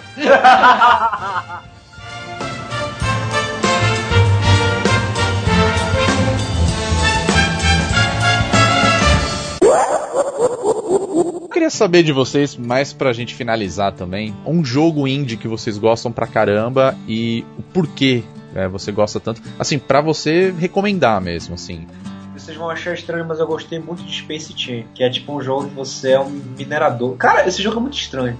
Você é um minerador no espaço que você tem que minerar, acho que compostos químicos, tipo, você tem que montar, você tem que montar oxigênio, você tem que montar diversos tipos de você tem que juntar diversos tipos de componentes da tabela periódica e formar elementos químicos. E tipo, você usa isso usando uma estrutura de puzzle que deixa o jogo extremamente difícil, assim. Tipo, é um jogo que ensina química, que é divertido pra caramba, mas que também é, é- é difícil as fuck, assim. É um, eu, eu odeio e amo ele ao mesmo tempo. Tipo, eu acho ele um jogo educativo. Consegue ser tudo aquilo que eu, que eu gostaria de con- conseguir um dia alcançar na minha vida. De ser um, um jogo incrivelmente desafiador, que de realmente fazer você pensar muito pra conseguir resolver os problemas dele, e também de, de conseguir tipo, chegar a um nível de abstração absurdo, de você conseguir pegar conceitos extremamente complexos de ligação atômica do próprio da própria questão do, da tabela periódica e, uma, e um jogo legal pra caramba. Eu gosto muito de Space Chain. Tipo assim, não é o meu jogo preferido, mas assim, foi um jogo assim que quando eu joguei eu pensei, caramba, o que, que eu tô fazendo na minha vida assim? Tipo, foi um choque, foi, um, foi como se eu levasse um, um choque de realidade assim, quando eu joguei. É um jogo que mora no meu coração, por assim dizer. Eu, assim, eu sou um caso à, à parte, porque eu sou um cara muito AAA, eu não jogo muito jogos indie. É, até Achei porque meu problema é que eu tenho muito pouco tempo, e daí quando eu vou jogar, eu gosto de Hollywood, eu pego os jogos com... é, Ele faz parte daquele grande público. É, eu gosto de jogo super 3D, realístico pra caramba, que fala sobre alguma história, sei lá, alguma guerra antiga, enfim, Sei medieval. pra caramba, tu acha? É. Mas enfim, é o que eu gosto. Mas se um jogo, um jogo indie que me chamou muito a atenção, ele não é tão indie, mas ele, ele tem um aspecto bem independente, sim, até no jeito de divulgação e vários aspectos e acho que foi um dos jogos que eu mais perdi tempo jogando. Eu não vou falar Bastion porque eu já quase considero o Bastion AAA, então tô descartando. Bastion É, ele é, é feito pela Warner também, né? É, então feito não, não, é. O Bastion é o indie mainstream. Isso, tá fora. Não vou falar ele pra não zoar aqui a estatística. Falar de. Mas é, mas é um jogo, o jogo de, de iOS é Plague, que ele é o joguinho aí de. É uma simulação que seu objetivo é você ter uma bactéria, um vírus ou alguma coisa que tem que destruir a raça humana. Então ele é Ah, uma esse simulação. É, ele é uma simulação que você tem que ir ali, putz, eu vou aqui, vou, vou fazer uma mutação para transmitir o vírus por pombo. E daí vai, o negócio vai se lastrando. Seu objetivo, né? Você zera o jogo quando nenhum humano re- resta vivo, né? É claro que a cura vai começando a acontecer, então você tem que batalhar contra a cura tal. Então é uma simulação realística de uma pandemia apocalíptica, né? Então é bem interessante porque ele desafia um pouco sua inteligência e seu jeito de jogar. Daí que você zerou o jogo, você abre o vírus. Daí você zera com o vírus, você abre o fungo. E assim vai. Então é um joguinho bem, bem interessante, recomendo. Legal jogar no iPad, é bem, bem bacana. É, eu, eu acho difícil falar assim porque são tantos. Mas... São Eu vou citar, eu vou citar três na verdade, mas eu vou, vou falar qual que é o meu eleito aqui, né? Se você não jogou Braid, cria vergonha na cara e joga. Concordo, cara. tem mais como fugir. É, se você gosta de plataforma e não jogou Super Meat Boy, cria vergonha na cara e joga. Se bem que eu acho das Force melhor. É, É, é, é, é, um é outra- duro muito forte. É, mas é, é, é bem, é bem diferente a comparação, mas enfim. É, eu sei. Se, Não, se você não jogou é um Super Meat Boy, cria vergonha na cara e joga. Você gosta de Mario? Joga Super Meat Boy. Se você gosta de Sonic, joga Super Meat Boy. Se você gosta de plataforma, cria vergonha na cara e joga Meat Boy, pelo amor de Deus. Agora, a- o jogo que eu vou citar aqui é, é um jogo que ele é, ele é razoavelmente conhecido, mas não é tanto, né? Não é tão.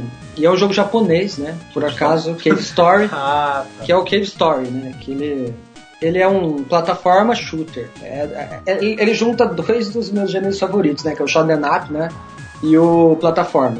E é um jogo muito, muito bem fechado nas mecânicas dele. Tem uma mecânica de, de progressão e, e power-up e, e dando level em cada uma das armas. E, cada, e todas as armas são desenhadas para serem ba- balanceadas, terem uma utilidade específica dentro do jogo. O comportamento dos inimigos é desenhado para funcionar com essas possibilidades que as armas diferentes dão. A história, a história é bem. É engraçado que o jogo chama Cave Story, mas a história também é a coisa mais descartável do jogo, né? O que importa é a história, né? o que importa é o gameplay. É, parece que é uma história bem elaboradinha. É, assim, uma história bem elaboradinha. É, é que a São narrativa. Quatro finais diferentes. É, é que a narrativa dela não é muito bem amarrada, né? Ela não tem muita. É isso. É, é bem como os jogos antigos mesmo, né? A história funcionava mais pra forçar Mas você. desculpa pra você matar todo mundo. É, exatamente desculpa pra você jogar. É, tipo, os primeiros Zelda, assim. Olha, que- olha, uma espada. tipo, é perigoso lá fora. Leva isso aqui. Então, o meu eleito seria o Cave Story. Eu até recomendaria bastante todo mundo assim que tipo, tiver interesse em fazer, que é fazer jogo eventualmente na vida, jogar Cave Story também, eu reforço. Até porque, tipo, ele foi feito por um cara só. O cara fez tudo praticamente. Ele fez a música, ele fez a arte. E ele programou, o desgraçado. É, é o jogo indie por é- excelência. É, uma, é, tinha que ser um asiático, É maldito. um, é um jogo É. indie por, por excelência. Um cara, é. um cara Uma que definição estuda passa em qualquer vestibular. Não, o legal do Cave Story é que ele sempre foi um jogo gratuito. É. E recentemente, né, Ele resolveu dois ganhar um anos de atrás, dinheiro. ele resolveu ganhar dinheiro e lançou o jogo Cave Story Plus pra Wii, depois pra Steam. E ele fez dinheiro em cima de um jogo que ele já tinha, sido, já tinha feito muito sucesso na versão free. Que aliás a versão do, do Nintendo DS é muito boa também. Ah, sim, tem essa versão nova do Nintendo DS, que é com gráficos 3D e tudo mais. É, 3DS. É 3DS. Não, é, desculpa, que ele saiu primeiro como, como DSiWare e depois saiu um jogo, um jogo premium da, pra, no, pro Nintendo 3DS. Ah, sim, entendi. Que eu, eu acho aquele o 3D, o, o, o Cave Story 3D eu acho ele meio confuso. Tipo, eu não consigo fazer uma relação entre a versão 3D e a arte do jogo original. Tipo, sempre que eu olho os, as- a- os screenshots eu não consigo tipo, relacionar, nossa, eu joguei isso. Só que 2D. É, É estranho. purista. É, purista. Mas eu concordo. Olha, eu sou meio suspeito, qualquer um que, se- que, que, que tenha meu profile no Raptor, ele vai ver que eu tenho mais de 400 horas em The Binding of Isaac, que é um dos outros jogos do Edmund que é muito bom. Eu recomendo assim, jogue, tenha paciência com o jogo, é difícil mesmo. A questão dos power-ups, eles não ficam com você. O fato de você encontrar ele em uma, em uma vez que você está jogando, só significa que você vai poder encontrar ele de novo. E a história é até bem amarradinha, ele tem um plot twist muito legal. E foi um trabalho muito bem feito, mesmo ele tendo assim uma cara meio agressiva, porque ele inclusive foi proibido pra sair como, como jogo pra, pro Nintendo 3DS. Ele é um jogo muito bom, muito inteligente e vale a pena. Vale a pena, inclusive com as expansões dele. Reforçando aí um grande mérito do, do Binding of Isaac é o quão impacto o cara conseguiu gerar com pouco trabalho. Não dizer que o jogo foi fácil de fazer, mas quero dizer que você consegue ver que é, ele consegui, conseguiu potencializar muito tudo que ele fez ali. Exatamente. É, como causar o maior impacto possível da forma mais simples possível. Eu acho que o Bastion ele tem esse grande mérito de parecer que foi fácil de fazer. Eu acho ele ao mesmo tempo difícil e bizarro. Acho Isso é que, que você você chegou, a, você conseguiu chegar até o final alguma vez? Não, eu não consigo jogar no teclado, cara. Eu não cara, nasci pra quando você jogo. chegar nesse jogo, você me fala a sensação que você teve, cara. É absurdo, é absurdo. Não, se eu conseguir, eu vou, né? Porque eu, eu, eu começo vou... a jogar, eu morro, eu volto do início. Aí, tipo, vamos lá. Aí eu, eu morro. Eu não vou estragar a experiência dos ouvintes, porque eu acho que esse é um dos jogos que merece sabe, você passar todas essas barreiras, a questão de preconceitos e tudo mais. Mesmo que você tenha tido uma educação religiosa que nem a minha, vale a pena jogar até o final. O Isaac, ele, ele é um jogo que ele tira muito do controle do jogador, né? O jogador ele fica à mercê de muita coisa durante o gameplay. Eu acho que esse todo é o mérito do jogo. Inclusive, um amigo meu que é completamente fã de The Binding of Isaac, e ele é uma pessoa que é maníaco por controle. É até engraçado ver uma pessoa que é maníaco por controle é, gostar tanto de Isaac, que, que o teu progresso é completamente aleatório, as coisas não dependem de você. Né? Se vira agora. Você tá à mercê. O jogo, é, o jogo ele, ele te dá essa, ele, esse conceito, né? Ele te dá essa sensação de que você tá à mercê do destino e você tem que fazer o melhor possível ali para ir contra tudo que te joga em cima de você com aquilo que te dão só pra continuar aí, Bind of Isaac, eu peguei lá. Cara, eu, eu não consigo nem entrar no, na, nas portas, tá ligado? tipo, eu sou muito ruim no teclado, cara. Tipo, mano, não dá, velho. Não, eu não consigo. Realmente, depois que eu fiquei travadão nos consoles, eu, eu vi que eu não consigo mais jogar no PC, cara. É, esse meu amigo, Mas... esse meu amigo fanático por Isaac, ele joga no teclado, numa boa. Monstros, Eu também.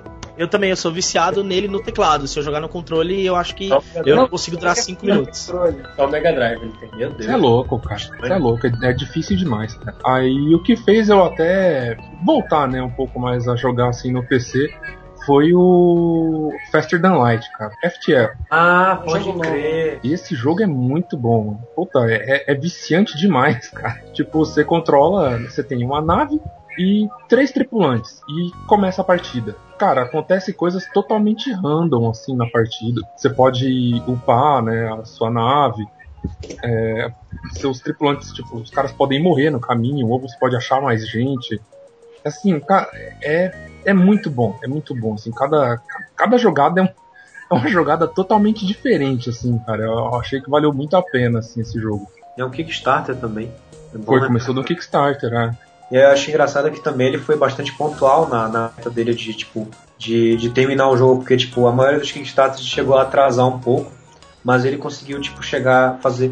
Tipo, deu, deu pra sentir, assim, que os caras tinham uma, uma noção muito boa do que, que eles queriam fazer com o jogo, desde o princípio que eles, de fato, pediam dinheiro para as pessoas para fazerem. Pro jogo ter conseguido, tipo, não só cumprir a meta dele de desenvolvimento mesmo, como também ter conseguido todos esses sucessos impressionantes por aí pelo mundo afora. Cara, eu, eu já joguei tantos jogos indie, assim, na minha passagem pelo mundo do RPG Maker, né, que eu não seria impossível citar só um, né. Bom, primeiramente, eu joguei alguns que vocês citaram, né. Eu já nem sei se dá pra ainda chamar de um jogo indie, que é o Journey, né, que, que é um excelente jogo, assim, um jogo, na minha opinião, revolucionário. Joguei também o The Binding of Isaac, terminei uma vez, pelo menos, hein? Sofri, mas terminei uma vez. É, que é divertido também, eu, eu, eu, gostei bastante posso incluir aí os jogos de RPG Maker, né? Que, nossa, eu joguei muitos, né? Para quem gosta de RPGs antigos, né, da era 16 bits e, e, tem interesse em conhecer jogos nesse estilo, mas que não conhece, né? Tem tantos, né? Uh, o, acho que um dos primeiros, um dos pioneiros nesse sentido foi o, a Blurred Line, que inclusive é um, é um excelente jogo, só que ele tem a, a curiosidade que ele nunca foi terminado. Só que ele é, só que ele, ele se tornou um clássico cult, assim, porque ele é tão bom, ele é tão assim incrível, é como se você estivesse esperando é, o Messias, assim, até hoje as pessoas esperam que um dia o cara volte e termine o jogo. Eu acredito que ele não vai ele não, ele não terminou o jogo porque ele não ia conseguir terminar o jogo tão bem quanto ele começou, mas tudo bem. Tem outros como Free the Hard Way, parece nome de, de filme pornô, mas na verdade é um RPG.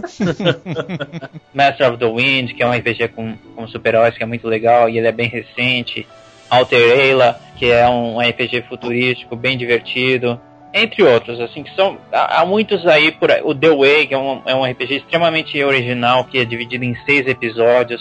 E aí a gente pode ir pro falar também do To the Moon, que eu citei an anteriormente, que é um excelente jogo com uma, uma belíssima história e com a, a, trilha sonora é composta pelo próprio desenvolvedor do, do jogo, que é o Kangal, né, que é um canadense. Já conhecia também pelo, por um outro jogo dele, que é foi em RPG Maker, que é o Quintessence The Blighted Venom. E, e por último, eu, eu, eu vou citar um jogo de um brasileiro que eu conheci há um tempo atrás. Eu não sei se algum de vocês conhece, é, mas ele se chama Beautiful Escape Dungeoneer.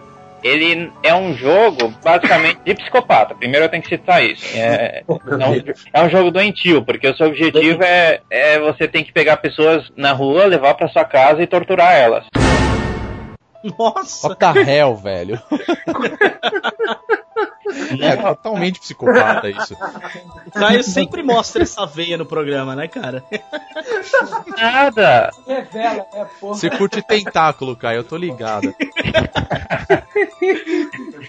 Não, mas o que é legal, assim, no jogo principalmente é a originalidade dele, né? É, ele é muito interessante nesse sentido. É, e é feito por um brasileiro, né? Uh, então... Eu não sei se eu quero conhecer esse cara. Eu também, eu também não.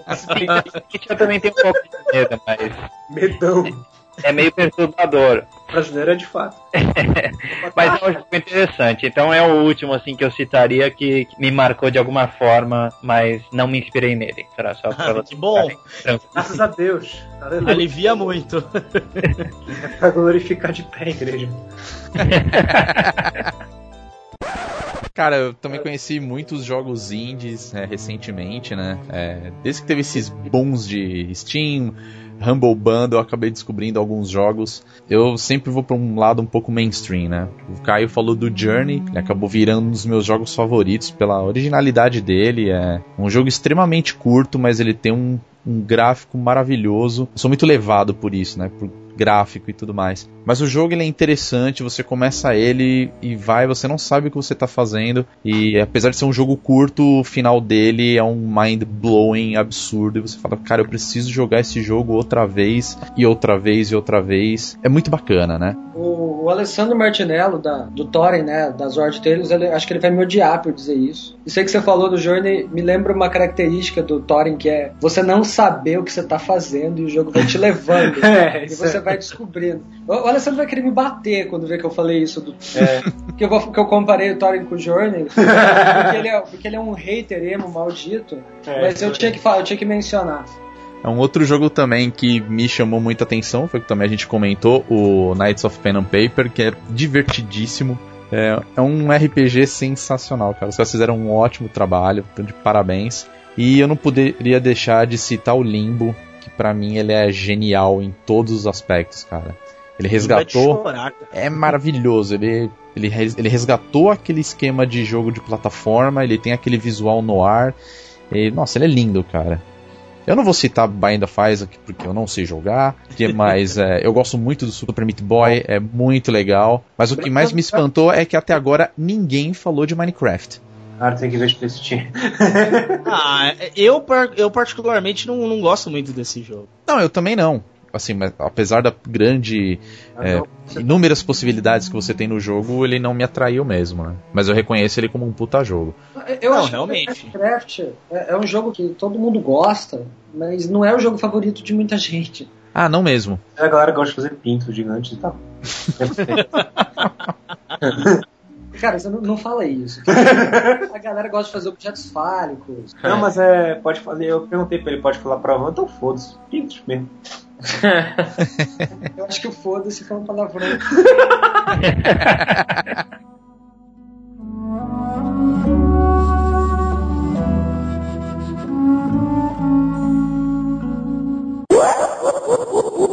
Mas acho que a gente já falou tudo que a gente poderia ter falado sobre indie games. Eu só tenho a agradecer a vocês. Pode ter certeza que esse foi um dos melhores bonus casts já gravados. Foi mais do É, que também. um bate-papo, foi uma puta aula sobre jogos e desenvolvimento. A todos vocês, Túlio, Caio e Emanuel, eu desejo todo o sucesso do mundo. Continuem fazendo esse trabalho incrível. Como a gente está finalizando, faça o jabá de vocês, fala do site de vocês, onde encontrar vocês, os, os jogos que vocês já desenvolveram, onde a gente pode encontrar para conhecer. O espaço é todo de vocês. Eu e o Manuel, a gente produziu, né, o Too Much Love, Too Much Love Will Kill Just Just Cheers na Game Jam. Que a gente tá dando uma recalchutada nele pra, pra lançar É. ele pra valer na web e tal. Mas o pessoal já pode conferir já, já. É só procurar por Too Much Love Will Kill You, abre parênteses, Just Just Sure as None at All, fecha É, mas parênteses. escreve Global Game Jam, porque senão você vai pro vídeo do Queen, beleza? Na, no site, No site da Global tem, né? O é, link. no site da É, Global Tech. site- Perfeito. E ali na Gaia, a gente tem lançado ali pra iOS City Rain. esse Não, o senhor já, Nossa. City- já, já passou É, já. a gente tem o City Rain, né, pra PC e, e Xbox Live Indie. Não posso falar nada que eu joguei pra caralho isso aí. Ah, é, a gente recomenda. Digitar City Rain no Google, acha, dá pra baixar um demo. Tem várias versões mas disponíveis, já é, inclusive já é passado nosso. Já tá modado já. Já tá rodado. E atualmente na App Store a gente tem um jogo muito simples que a gente fez em três meses. Conseguiu entrar no top da App Store, chegou a ter muitos, muitos downloads por dia. Que chama Toy Wars, né? Que é uma mecânica de Angry Birds, só que em vez de destruir porcos, você tem que matar, explodir hominhos, né? Explodir Armymans. O, a gente tem o Jetpack Mouse na App Store também, que chegou a ser feature da Apple no Brasil também. E a gente tá preparando, ah, tem o Soul Gambler, né? A versão piloto, que a gente tá preparando a, a Alguns versão killer dele, né? Para esse ano ainda, a gente vai lançar com a Xilingo, que, pra quem não conhece a é o braço mobile da Electronic Arts, a gente vai lançar Jetpack Zombie. Mas Indie pode lançar com a Electronic Arts? É, tem isso, né? A gente fala que é indie, mas a gente faz o jogo com a Electronic Arts. Vocês venderam só para o inferno. Ah, mas até aí a Lambda Mu também fez isso. Ela trabalha junto com a Xilingo e, e criou o Pixel People, que é um puta de um jogaço. É, E eu considero indie pela, pela premissa dele, pela ideia. existem mais coisas entre o indie e o inferno do que supõe a nossa filosofia. Não, é, estão brincando. Eles, eles só vão ajudar a gente a publicar, essa é a verdade. Eles não metem Sim, sim. a mão na, no na produção. Então o jogo sai com a nossa cara, enfim, é. É isso aí. Ah, Nosso grande as na manga que a gente vai lançar até o meio do ano, se Deus quiser o diabo permitir, que é o Tank Invaders, que é um É jogo facebook.com Tank Invaders para mais informações. é que é o jogo mais fodão que a gente tá fazendo, que a gente tá Abril vai fazer um ano de desenvolvimento. Um ano de desenvolvimento num jogo simples mobile, é pro negócio ficar Do feroz. Não, do caralho vai ficar. Se a pessoa jogar e não gostar é porque ela, ela, ela É feio, é porque boba. ela errou, ela Não tá tem- É errada. feia, pouco. O site de vocês? É o mgaia, mgaia.com.br. É, falando um pouco sobre o que eu faço além do Too Much Love, enfim, galera. A minha principal desenvolvimento é, é no Calangos, que eu vou, o Calangos vocês podem achar no calangos.sunsforge.net, que eu atualmente eu sou só um dos desenvolvedores, eu não sou, eu não sou o principal desenvolvedor, sou desenvolvedor da inteligência artificial. Eu gosto de dizer que eu sou o AI developer dessa parada, que me dá um certo orgulho e eu gosto de falar para certas pessoas. Fora o Calangos, eu desenvolvo muito em Game Jam. Então eu tenho meu DeviantArt, que vocês podem procurar, Emanuel Mauesh, que é meu DeviantArt, tem os meus jogos lá, que eu desenvolvi não, não, não meramente sozinho, eu desenvolvi com uma penca de gente ao longo da minha vida. Desenvolvi, quer dizer, né, durante em oito Game Jams, uns seis jogos relativamente É, o, satisfatórios. o Manuel ele é um verdadeiro maratonista de Game Jam. Em um ano ele participou de oito Game Jams. Quem faz isso? É, tipo, é quem gosta de, café, tipo. Mas assim, é uma coisa que eu faço justamente porque eu, eu é, é um tempo que eu dedico pra, tipo, ficar bom nisso. É, eu, eu ia mencionar que o Manuel fez dois jogos legais mesmo em Game Jam, que é o Typo, mas, mas o melhor jogo que ele já fez em Game Jam é o Will Kill You, Just Mas também não tinha, não tinha desculpa, porque tinham sete pessoas na equipe. né? É isso aí, galera. Obrigado mesmo pelo espaço, pela, pelo convite né, de participar desse podcast, que foi animal. E é isso aí. Valeu aí. E como não poderia ser diferente, meu amigo Cadu, qual é o nosso Twitter? Nosso Twitter é o arroba bonusstagebr. Segue a gente lá, bate um papo. Caso vocês tenham alguma dúvida sobre o- os sites que a gente está passando hoje, sobre quiser algum contato mais específico com a- com a galera de, que participou, ou se você por acaso quiser participar do, do Bonus Stage e quiser adicionar alguma coisa interessante pra gente aqui, em questão de podcast, é só você passar lá e conversar com a gente. Caio, qual é o nosso Facebook? É o www.facebook.com.br bonusstage. Curtam lá a nossa página e deixem um comentário. E o nosso site vocês já conhecem, é o www.bonusstage.com.br. Então entra lá, procura a categoria de Bonuscast e não deixe de dar o seu comentário sobre esse podcast. É isso aí, galera. Valeu e até o próximo podcast. Tchau, tchau. Valeu, valeu. Falou!